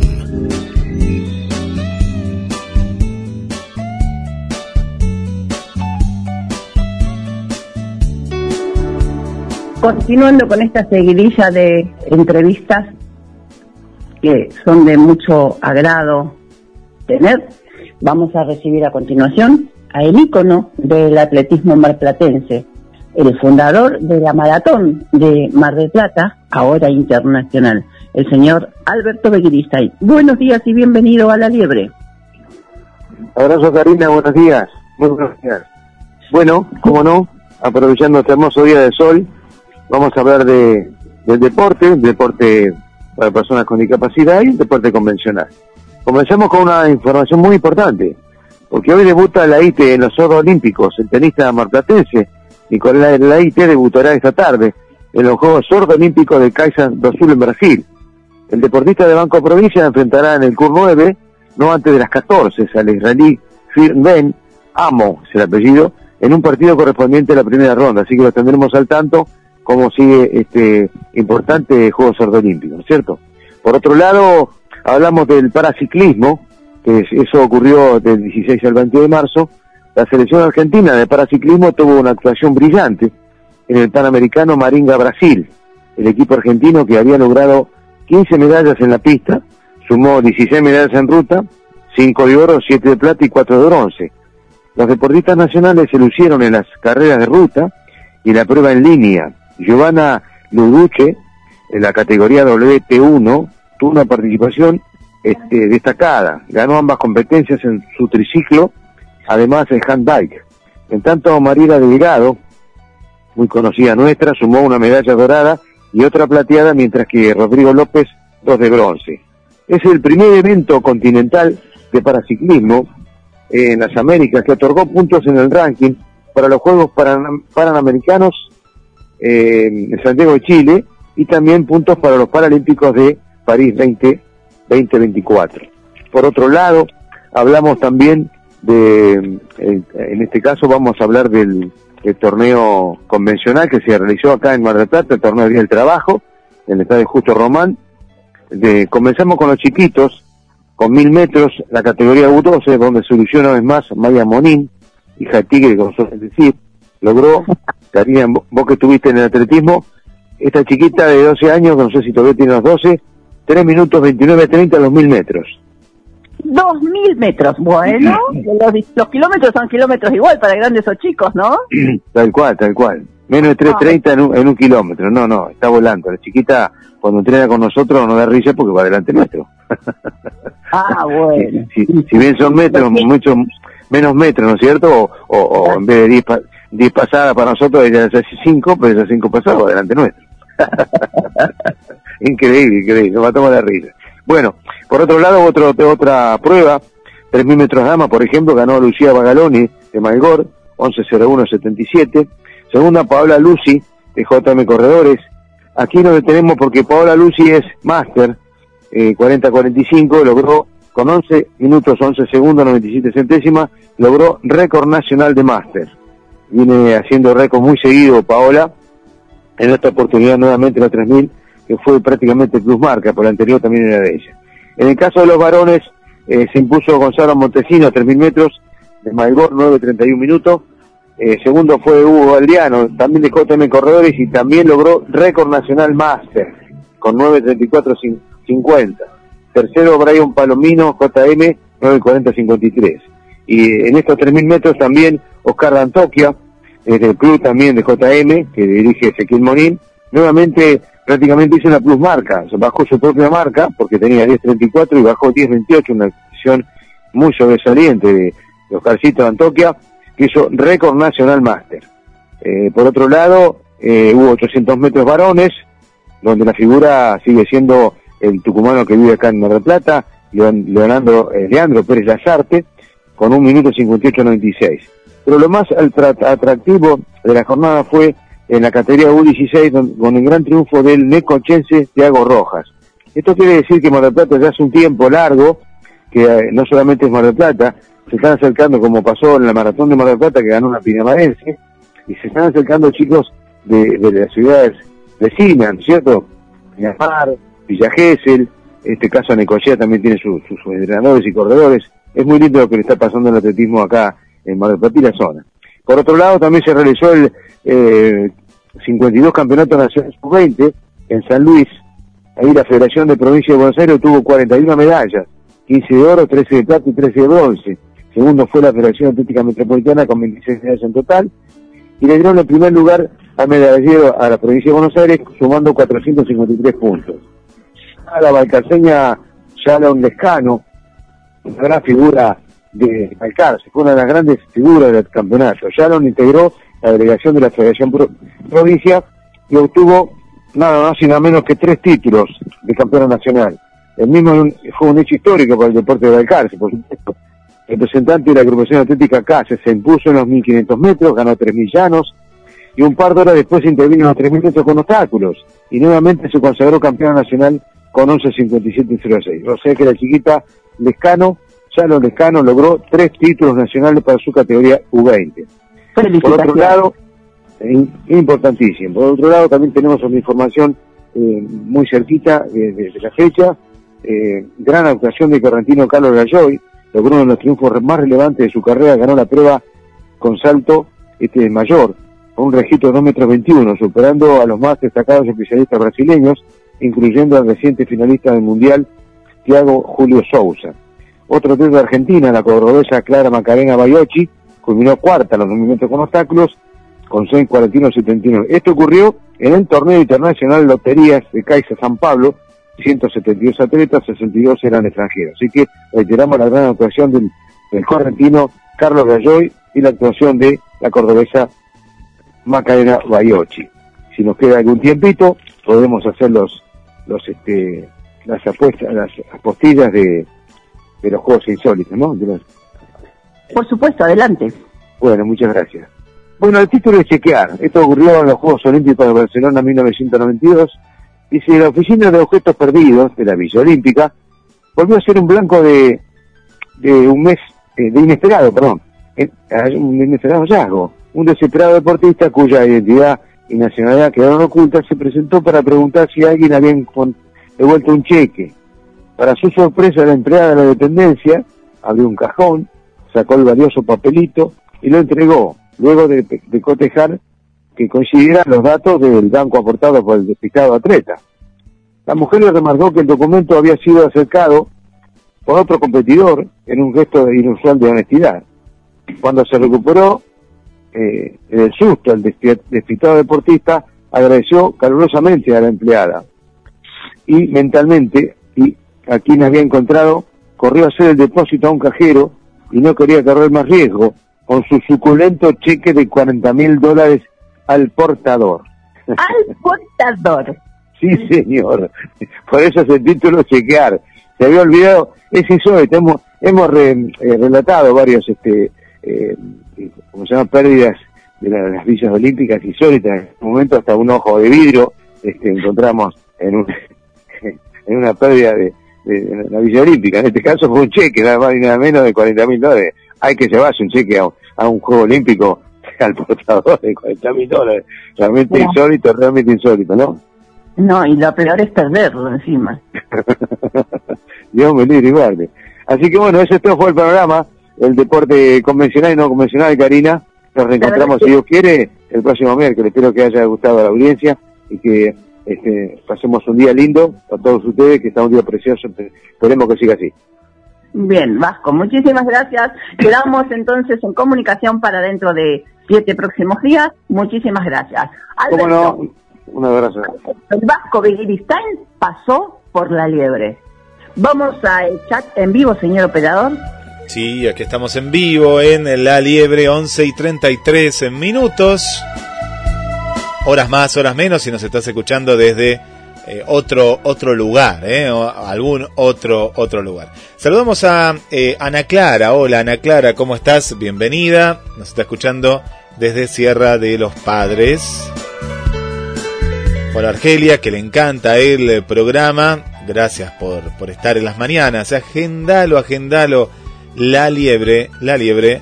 Miércoles, pasaditas las 10 de la mañana y a partir de las 10 ahí te estamos acompañando.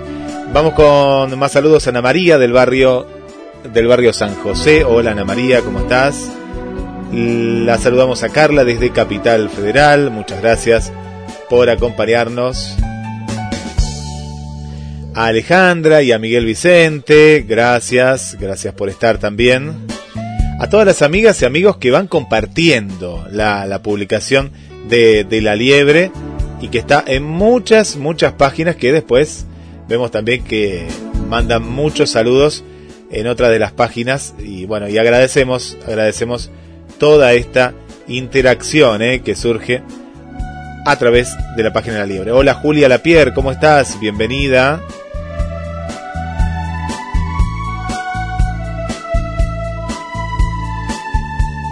A Susi, en este caso Susi, pero Susi Peña. Hola Susi Peña, gracias por acompañarnos.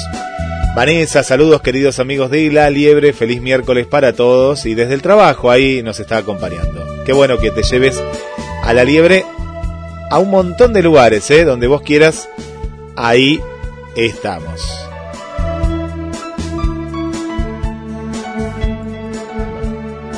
Ah, 10 y 33 nos cuenta por acá Julia que es en, en, Chile. Tienen una hora menos, una hora menos. Está bueno, vamos diciendo la hora y ustedes nos van contando. Gracias por estar Valeria, aquí de Mar del Plata. A Cristina, Cristina en este caso Cristina Bolívar. Y bueno, a Carolina que había hecho la, la pregunta, Carolina Castro, muchas gracias también por acompañarnos. A Mariela desde Capital Federal. Y Noris, eh, Noris eh, Rodríguez, aquí desde Mar del Plata. Vuelvo al estudio de La Liebre. Karina. Bien, entonces a continuación estamos quizás en condiciones, señor operador, ¿usted qué dice de que recibamos a nuestra entrevista de la diversidad? Pero claro que sí, claro que sí, allá vamos. Claro que sí, claro, sí pues, dijo uno que cantaba, ¿no? Sí, sí. Bien, a continuación yo les voy a hacer una introducción para que sepan a quién vamos a estar recibiendo. ¿Le parece, señor operador? Eh, sí, sí, eh, sería, sería interesante. A, ver, ¿a quién? ¿A quién? Bien. Desde el colectivo de la diversidad vamos a empezar a desglosar la sigla LGTBIQBN+. Y vamos a recibir a Juanes Subriski, quien dentro de esta sigla se considera que es la letra I de Intersex. Nada mejor que la historia contada de primera mano, donde los eh, protagonistas son los mismos que te cuentan el por qué y el para qué. Y a continuación vamos a recibir la entrevista de diversidad en la liebre. En cuanto podamos establecer la llamada, seguramente Juane nos va a deleitar con otra de sus historias y relatos donde evoca a personas del mundo real que han sido intersex, que no se han dado a conocer, pero que trasciende en la historia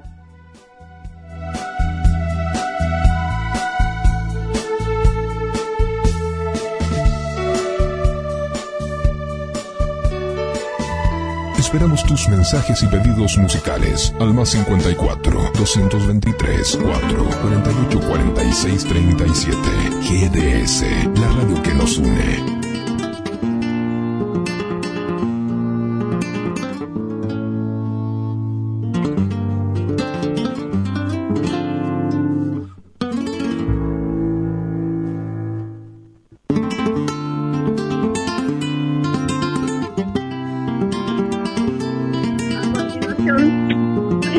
Entonces a Juane Subriski, la I del LGTBIQBN+. Buenos días y bienvenido a La Liebre, Juane. Muy buenos días, Cari, muy buenos días a todas las personas que están por ahí en La Liebre y, y detrás escuchando, siendo partícipes de este programa. ¿Qué, ¿Qué tenés para el día de la fecha? Que hace mucho que no nos comunicábamos personalmente, Juane. Es cierto. Hoy tenemos la posibilidad de estar acá dialogando en vivo y en directo. Y bueno, eh, yo para comentar un poquito, estoy caminando en este momento por Santa Clara del Mar, que es una localidad cercana a Mar del Plata, y que estoy volviendo de lo que era Mar de Cobo. Mar de Cobo es una localidad que está, digamos, cerca de Mar Chiquita, pertenece al partido Mar Chiquita y que vengo de trabajar de la secundaria de Mar de Cobo. Yo me dedico a la docencia y es, eh, yo pensaba hoy, ¿no? Es la secundaria donde a través de un taller de ESI yo eh, cuando me fui de esa secundaria, cuando terminé de trabajar, cuando me internaron las suplencias y demás, me fui de esa secundaria con una palabra muy importante que tiene que ver con mi identidad y es justamente intersex.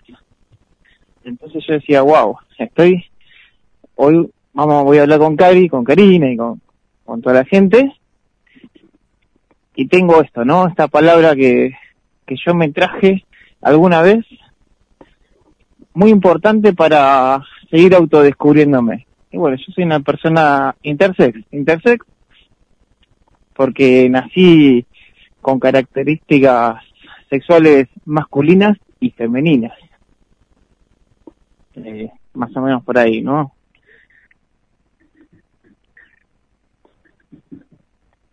¿Me oyen por ahí? Sí, te escuchamos perfecto. Bien, bien, bien, bien. Así que bueno, para hoy, para traerles, tengo esta cuestión, ¿no? Eh, como un taller de ESI en las escuelas eh, nos, nos permite abrir otras puertas, nos da pistas sobre quiénes somos, ¿no? Más relacionado con la identidad sexual. Es un tema a veces un poco difícil de charlar, como hay mucho miedo, mucho tabú y mucho desconocimiento también. Y bueno, ya hoy desde otra desde otra posición y de haber vuelto a hacer una suplencia a esa escuela, eh, no como han cambiado las cosas, que hoy volví después de cinco años y los estudiantes, ahora hay un montón de estudiantes de identidades eh, no, no binarias, por ejemplo, o chicos trans, que bueno, se me han acercado ahí mismo en la escuela y me han comentado los cambios ¿no? que están queriendo llevar adelante dentro del establecimiento y que estaría bueno que estén en todos los establecimientos, ¿no? Porque en todas las escuelas puede haber personas intersex, personas trans. Entonces está bueno esto de acompañar los cambios de la humanidad también dentro de una escuela. Eh, me han pedido, por ejemplo, el tema del baño. No, Qué importante. es muy importante el tema del baño. El, el, el acceso de las personas con identidades no hegemónicas. ¿No? Eh, digamos, que se les permita poder acceder a un baño que no tenga una distinción genérica, sino que sea un baño para las personas. Bien. Por ejemplo, con todas las posibilidades de acceder para todas las personas, más allá de las identidades eh, de la identidad sexual, también con todas las posibilidades de, de acceso. Está muy bueno, está muy buena la propuesta.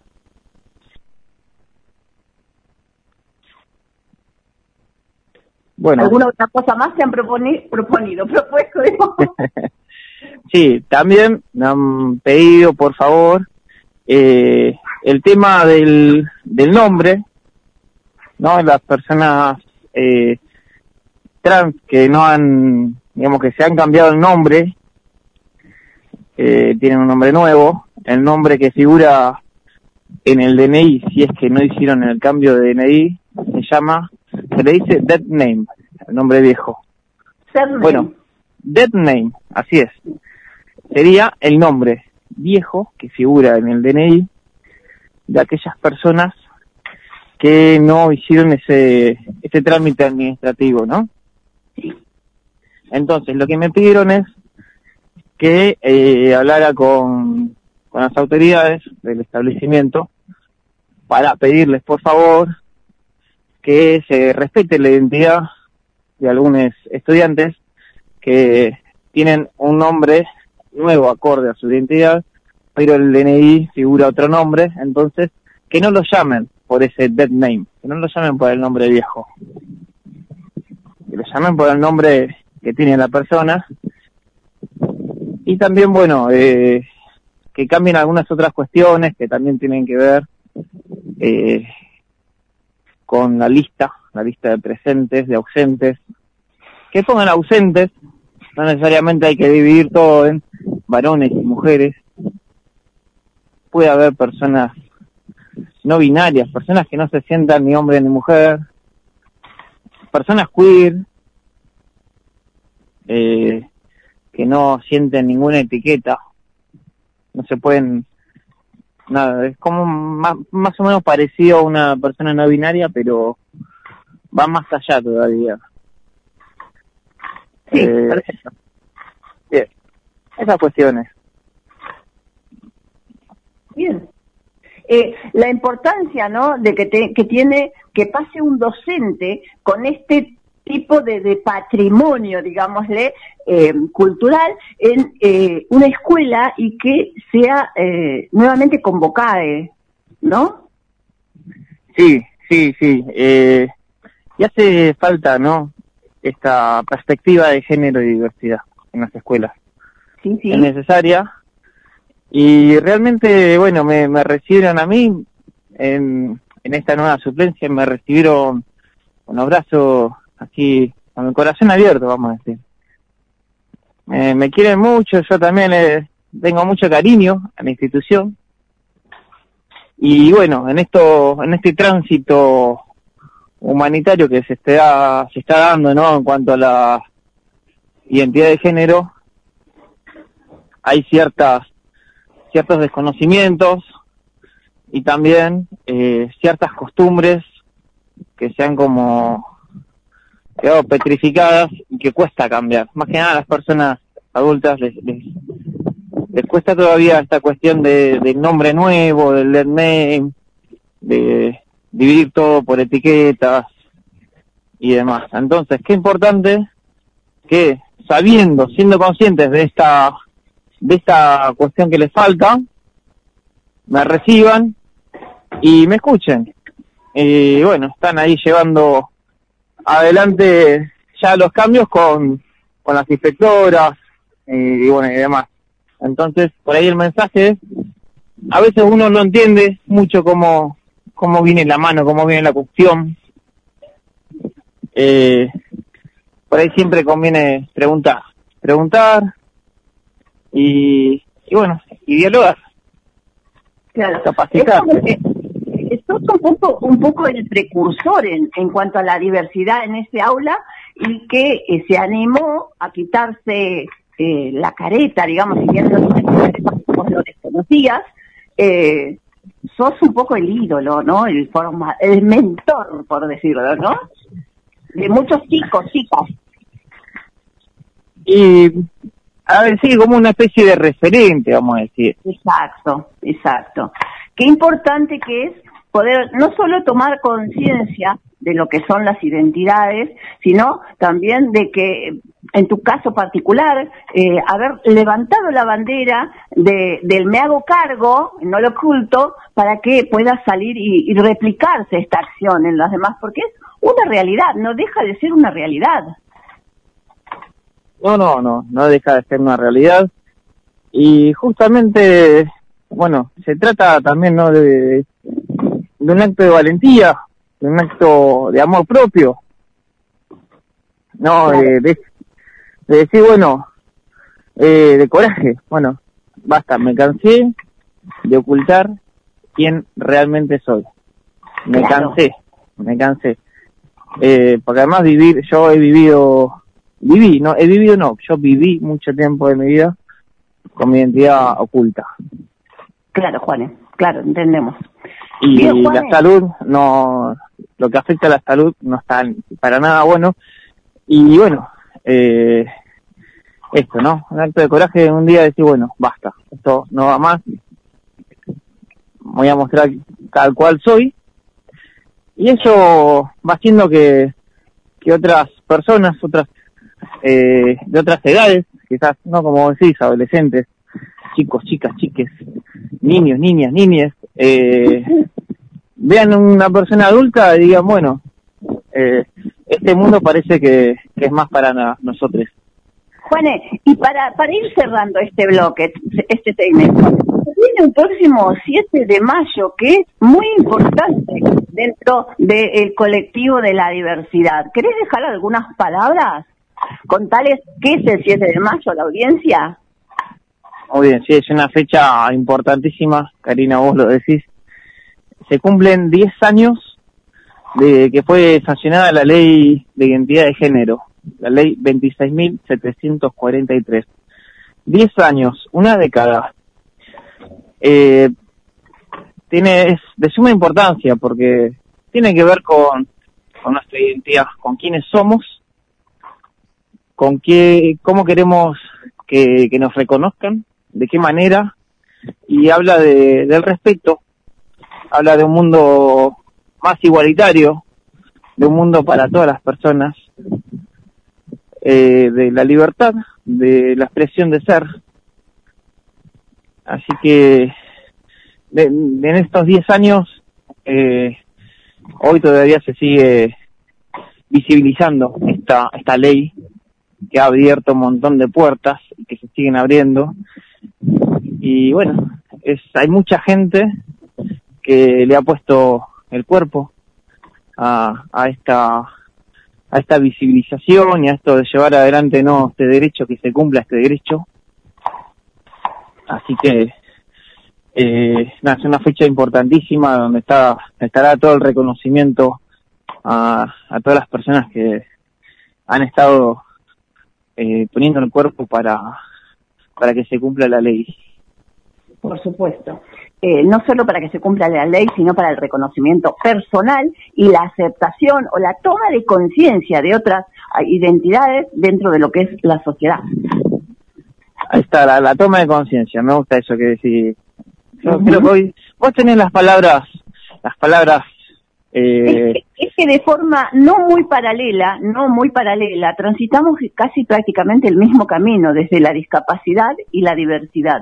Todos somos diversos. Y en este caso particular, la, la discapacidad también tiene las mismas eh, pautas hegemónicas, digamos, para trans- transitar. sí, totalmente, y somos todos, todos, todas y todos parte de la, de la diversidad. Claro. Y bueno, y bueno, justamente ahora que lo traes, eh, tomé una suplencia larga en Santa Clara, en un secundario de adultos, pero esto se los voy a contar más, a- no sé, en otra oportunidad, quizás el miércoles que viene, Bueno, donde... eh, muy satisfecho. No, me, me dijeron que tengo un estudiante eh, con una eh, con baja audición. Ah, sí, baja visión Y- o audición. Audición. Audición, entonces es hipoacúsico. Eh, sí, sí. Y bueno, hay una persona que va a estar en el aula que es intérprete de señas. Sí. Bueno, para mí es toda una novedad. Todavía no, no conocí a este estudiante, pero espero hacerlo el lunes que viene y poder eh, dialogar con ustedes el miércoles que viene. Bueno, Bueno. un día de estos me gustaría poder hacer quizás, si da, hacer un vivo desde tu clase para la radio, con esa cursada tan espectacular que te interpela. Y bueno, es, es de noche esto. Ah, sí. papá, parapa. Es Bueno. secundario de adultos de noche, eh, pero bueno, algo se podrá hacer. ¿Esto es el Mar del Plata? En Santa Clara, ¿La de la noche? a la noche, sí. Ajá. Bueno, para mí es una experiencia nueva. Claro, podemos hacer un Zoom en todo caso. Podríamos hacer un, un Zoom. Sí, Bien. sí, sí. Bien, Juanes, muchísimas Bueno. gracias por todo este contenido que aportás a la libre, que la gente desconoce y, y me hago cargo, desconocemos varias de las temáticas, que es todo una, una necesidad imperiosa. Así que muchísimas gracias y esperamos con ansias el próximo miércoles para poder quizás, con suerte, tener otra salida en vivo. Bueno, esperemos, esperemos que así sea. Y bueno, agradezco mucho a todas las personas de La Liebre, a vos Karina, y a todos, todas, todos quienes estén eh, siendo partícipes de este programa. Bueno, Gracias. Muchísimas gracias. Así pasó por la liebre Juan Subrisky, la letra I del LGTBIQ. Será hasta la próxima. Guille, vamos a ir cerrando ya y vamos a llamar a nuestro eh, periodista con discapacidad visual, Carlos Matos, para hacer un cierre, porque parece que hoy se reúne nuevamente el Consejo Municipal de Discapacidad de Mar del el Consejo de Discapacidad de, Mar del Plata y allá vamos al encuentro de mm, Carlos, eh, Carlos Matos, 11 y 54 minutos. Gracias por acompañarnos desde diferentes puntos de Mar del Plata, Argentina y el mundo. Abrir un poco la, mente, los temas que, se tratan en la liebre, son temas que en otras radios es difícil de, de encontrar, así que es importante, es importante escuchar cada una de las entrevistas como la están compartiendo ustedes y la están disfrutando. Y una vez finalizado el programa, el programa grabado queda directamente ahí en La Liebre, donde dice GDS Radio en vivo, en los videos de la página de La Liebre, le das me gusta y ahí, si te perdiste alguna parte del programa, lo puedes volver a escuchar y también en el podcast de GDS Radio. Vamos contigo, Karina y Carlos Matos. ¿Cómo andamos? Muy bien, Carlos. Así, acá estamos. acá está. Qué sorpresa. Buenos días y bienvenido, Carlos Matos, a esta mañana de la liebre. ¿Cómo le va, Karina? Bueno, mire, yo tenía, tenía una columna para hoy sobre el censo, pero decidí cambiarla. Decidí cambiarla. No, no, decidí cambiarla porque eh, vamos a hablar igualmente el otro miércoles, pero eh, Primero por un reconocimiento eh, que me parece que corresponde que le hagamos al arquitecto Claudio Bernardelli. Vos lo conocés a Claudio, eh, ha estado acá en Mar del Plata muchas veces, inclusive hubo un encuentro en el Teatro Colón, no sé si recordarás Karina hace un par de años o cuatro, eh, ya con esto de la pandemia no, no me acuerdo si hace tres o cuatro años porque es un poco difícil en el que hablamos sobre los temas de accesibilidad en la ciudad y transporte accesible. Bien, eh, em, Silvia Polonio y, este, no, Adriana Polonio, perdón, eh, Adriana Polonio y, este Claudio Bernardelli me, invitaron ayer a participar de una charla con 60 estudiantes de la Universidad de Buenos Aires en la carrera de arquitectura para hablar de diseño. Eh, y hay dos cosas que hay que queremos que, quiero expresar. En principio el agradecimiento porque hablamos de la cadena de accesibilidad, los problemas que muchas veces se suscitan cuando eh, hay que trabajar en la adaptación o la señalización eh, o los ajustes en los edificios y se hacen las cosas de manera parcializada. Y ahí eh, conté dos ejemplos que los dije en algún momento en este programa, pero ya hace bastante. El tema del acceso a la cultura, del derecho a acceder a la cultura por parte de las personas con discapacidad.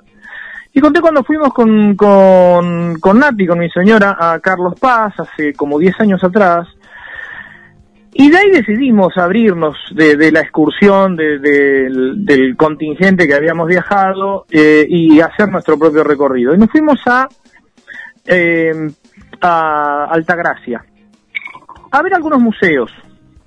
Y recorrimos tres museos.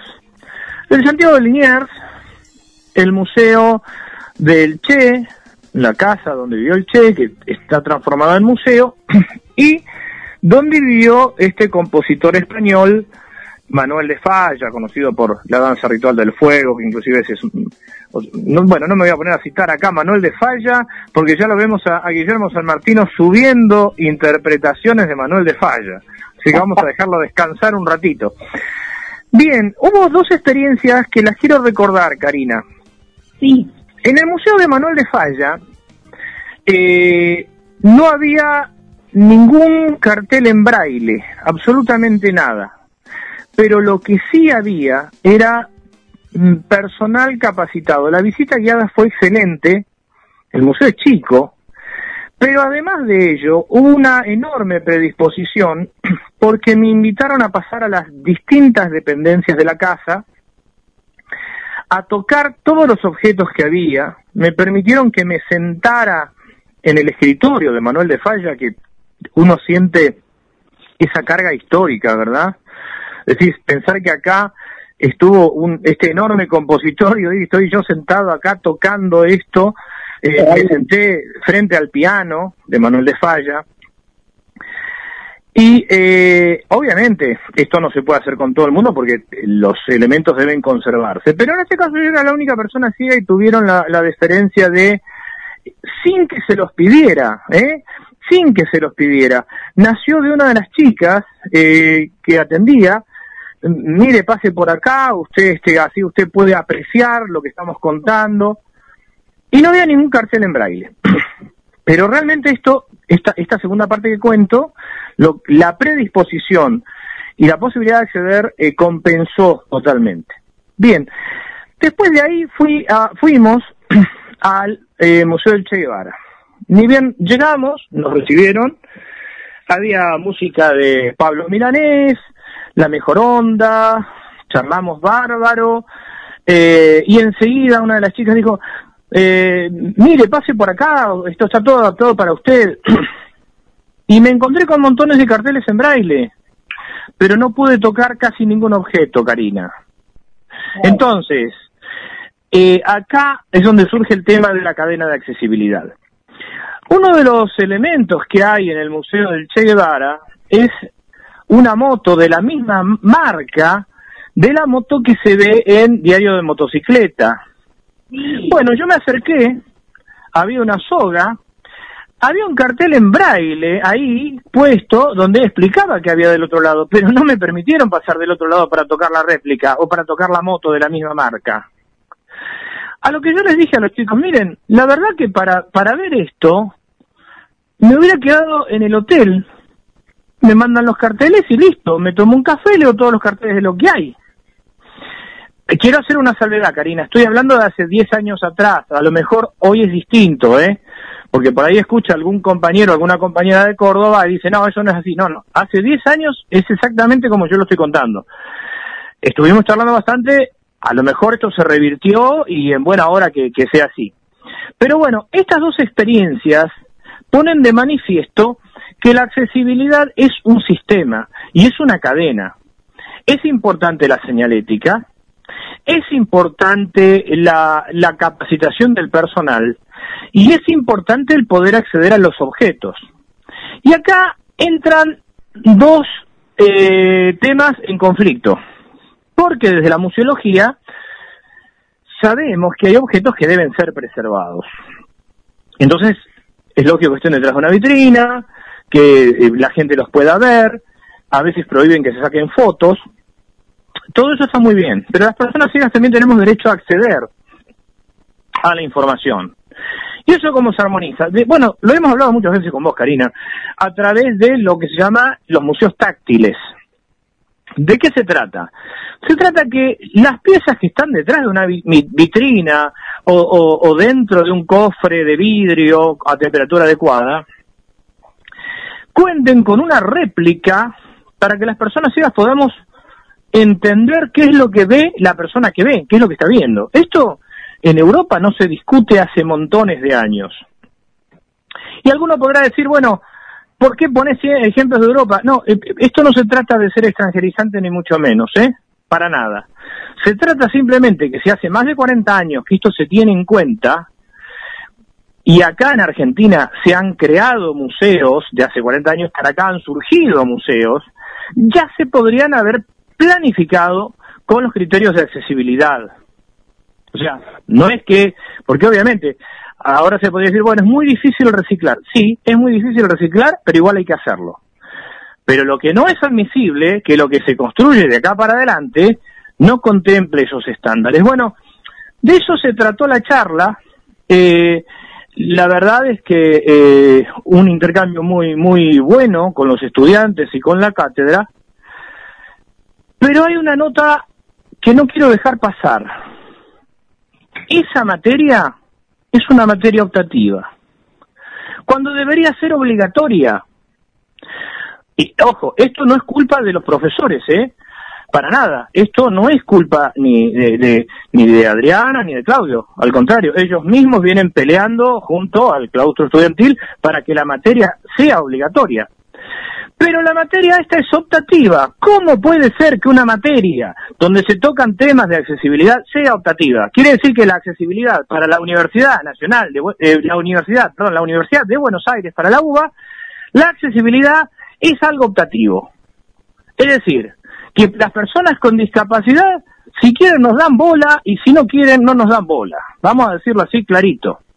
Alguien podría argumentar, bueno, no es la intención. Por supuesto, porque quiero volver a destacar eh, el, compromiso que tienen tanto Claudio Nardelli como Adriana Polonio, como, como este, Eugenia, eh, hay, hay otros profesores que en este momento no retengo los nombres y les pido, eh, le- le- este, solicito que me disculpen en ese aspecto, después lo voy a mencionar, pero esa materia debería ser obligatoria. Lo mismo ocurre en la Universidad Nacional de Mar del Plata con una materia que dio durante muchísimos años la eh, arquitecta Nora de Marchi, que vos conocés, Karina.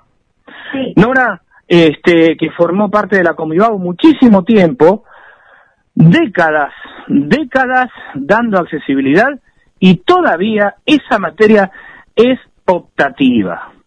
Entonces, a ver, compañeros estudiantes, porque también una de las chicas decía, a veces los estudiantes no tenemos eh, los mismos niveles de responsabilidad de, del gobierno. Es verdad. Pero compañeros estudiantes, compañeras estudiantes, estudiantas, como más quieran, deben pelear desde los centros de estudiantes también porque estas materias no sean optativas. Sí, yo entiendo, yo entiendo que cuando uno está en una carrera, yo también transité por la universidad y sé que hay materias que uno dice, bueno, esto debería, pero accesibilidad, que tiene que ver con la calidad de vida, que tiene que ver con la calidad de ciudadanía, no puede ser optativa, debe ser obligatoria. Y me permito recordarles a los estudiantes, a las estudiantes que son dirigentes, que son dirigentes, que los centros de estudiantes son quienes representan naturalmente a todo el estudiantado, tengan o no discapacidad. Quiere decir, quiero decir con esto y con todas las letras que quien integra un centro de estudiantes como dirigente tiene la responsabilidad de conocer la Convención Internacional de los Derechos de la Discapacidad y todas sus implicancias para representar también a los compañeros y a las compañeras con discapacidad como corresponde. No representan únicamente a los estudiantes convencionales, ¿eh? Esto es bueno que lo recuerden al momento en el que se presentan diferentes listas, recorren las aulas, ponen las mesas ahí en el complejo universitario, eh, reclamando los votos. Está perfecto, pero como dicen los españoles, a no joder vamos. ¿eh? Entonces, el reconocimiento a personas como Nora de Marchi acá en del Plata, Claudio Benardelli, este, Adriana Poloño en Buenos Aires y, y tantas otras personas que la vienen peleando a brazo partido, ¿sí? Pero eh, vamos a decir como, como sostiene una, una persona que conocemos, Karina, este, recordando aquellas, eh, aquellas experiencias infantiles, gente, a no sacarle el culo a la jeringa, ¿eh?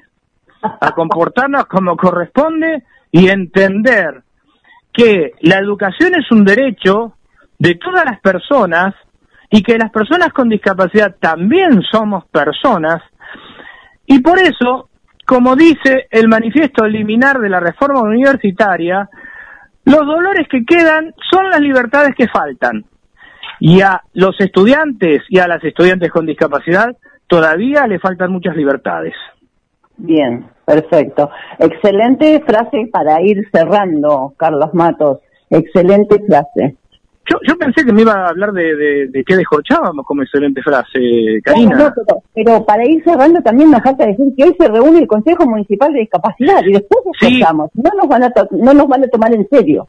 No, no, no, no. Se reúne el Consejo de Discapacidad a las a las 5 de la tarde en, eh, en el recinto del Consejo Deliberante. Hoy, primer mes, normalmente son los primeros, eh, primer mes, eh, perdón, ya, lo que pasa es que tengo el cabernet acá, vio, usted no diga nada, ¿eh? Este, claro, no, es el primer miércoles de cada mes. Eh, en casos excepcionales, primero y tercer miércoles, pero el tercer miércoles, recordemos que está el censo, ¿eh? el censo, el censo nacional. Así que bueno, hoy nos encontraríamos, nos encontramos todos allá en, en el recinto del Consejo Deliberante. Perfecto, entonces, ahora sí, entonces, un Cabernet Sauvignon no viene mal para cerrar y sellar esta charla. Sí, por supuesto. Ah, no sé, eh, ahí se fue, de vuelta, de vuelta desapareció Guillermo que se fue a la cava. Hay que ver qué es lo que trae. Estoy, acá estoy. No, yo quería traer hoy un Sirá. Traje un Sirá para cambiar. Ah, lle- bueno, llévese el cabernet este y, Sí, y pa- sí. y está- ya igual lo destapamos, pero no importa, usted tómeselo después. Bien. Pase, páseme, pásenos aquel. Vamos con el Sirá. Vamos con el Sirá que tiene un sabor especial para este programa. Perfecto. Bueno, Karina, Guillermo, nos, nos encontramos entonces el, el miércoles próximo. Yo acá eh, estoy ya estoy llenando la copa con el Sirá que acaba de pasarnos eh, Guillermo. Bien, bien, buenísimo. Entonces, con este brindis virtual que nos aúna, decimos que así termina la liebre, que ha sido un programa más donde agradecemos a aquellas personas que están del otro lado, los que nos hacen compañía, quienes comparten nuestro contenido y, por qué no, a todos aquellos que en silencio simplemente nos siguen. Queda por decir, gracias y será hasta la próxima. GDS. Siempre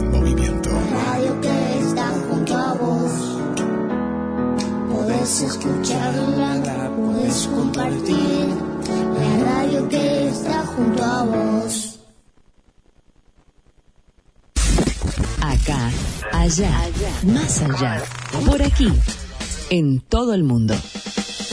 www.gdsradio.com Otoño 2022. A todo el mundo.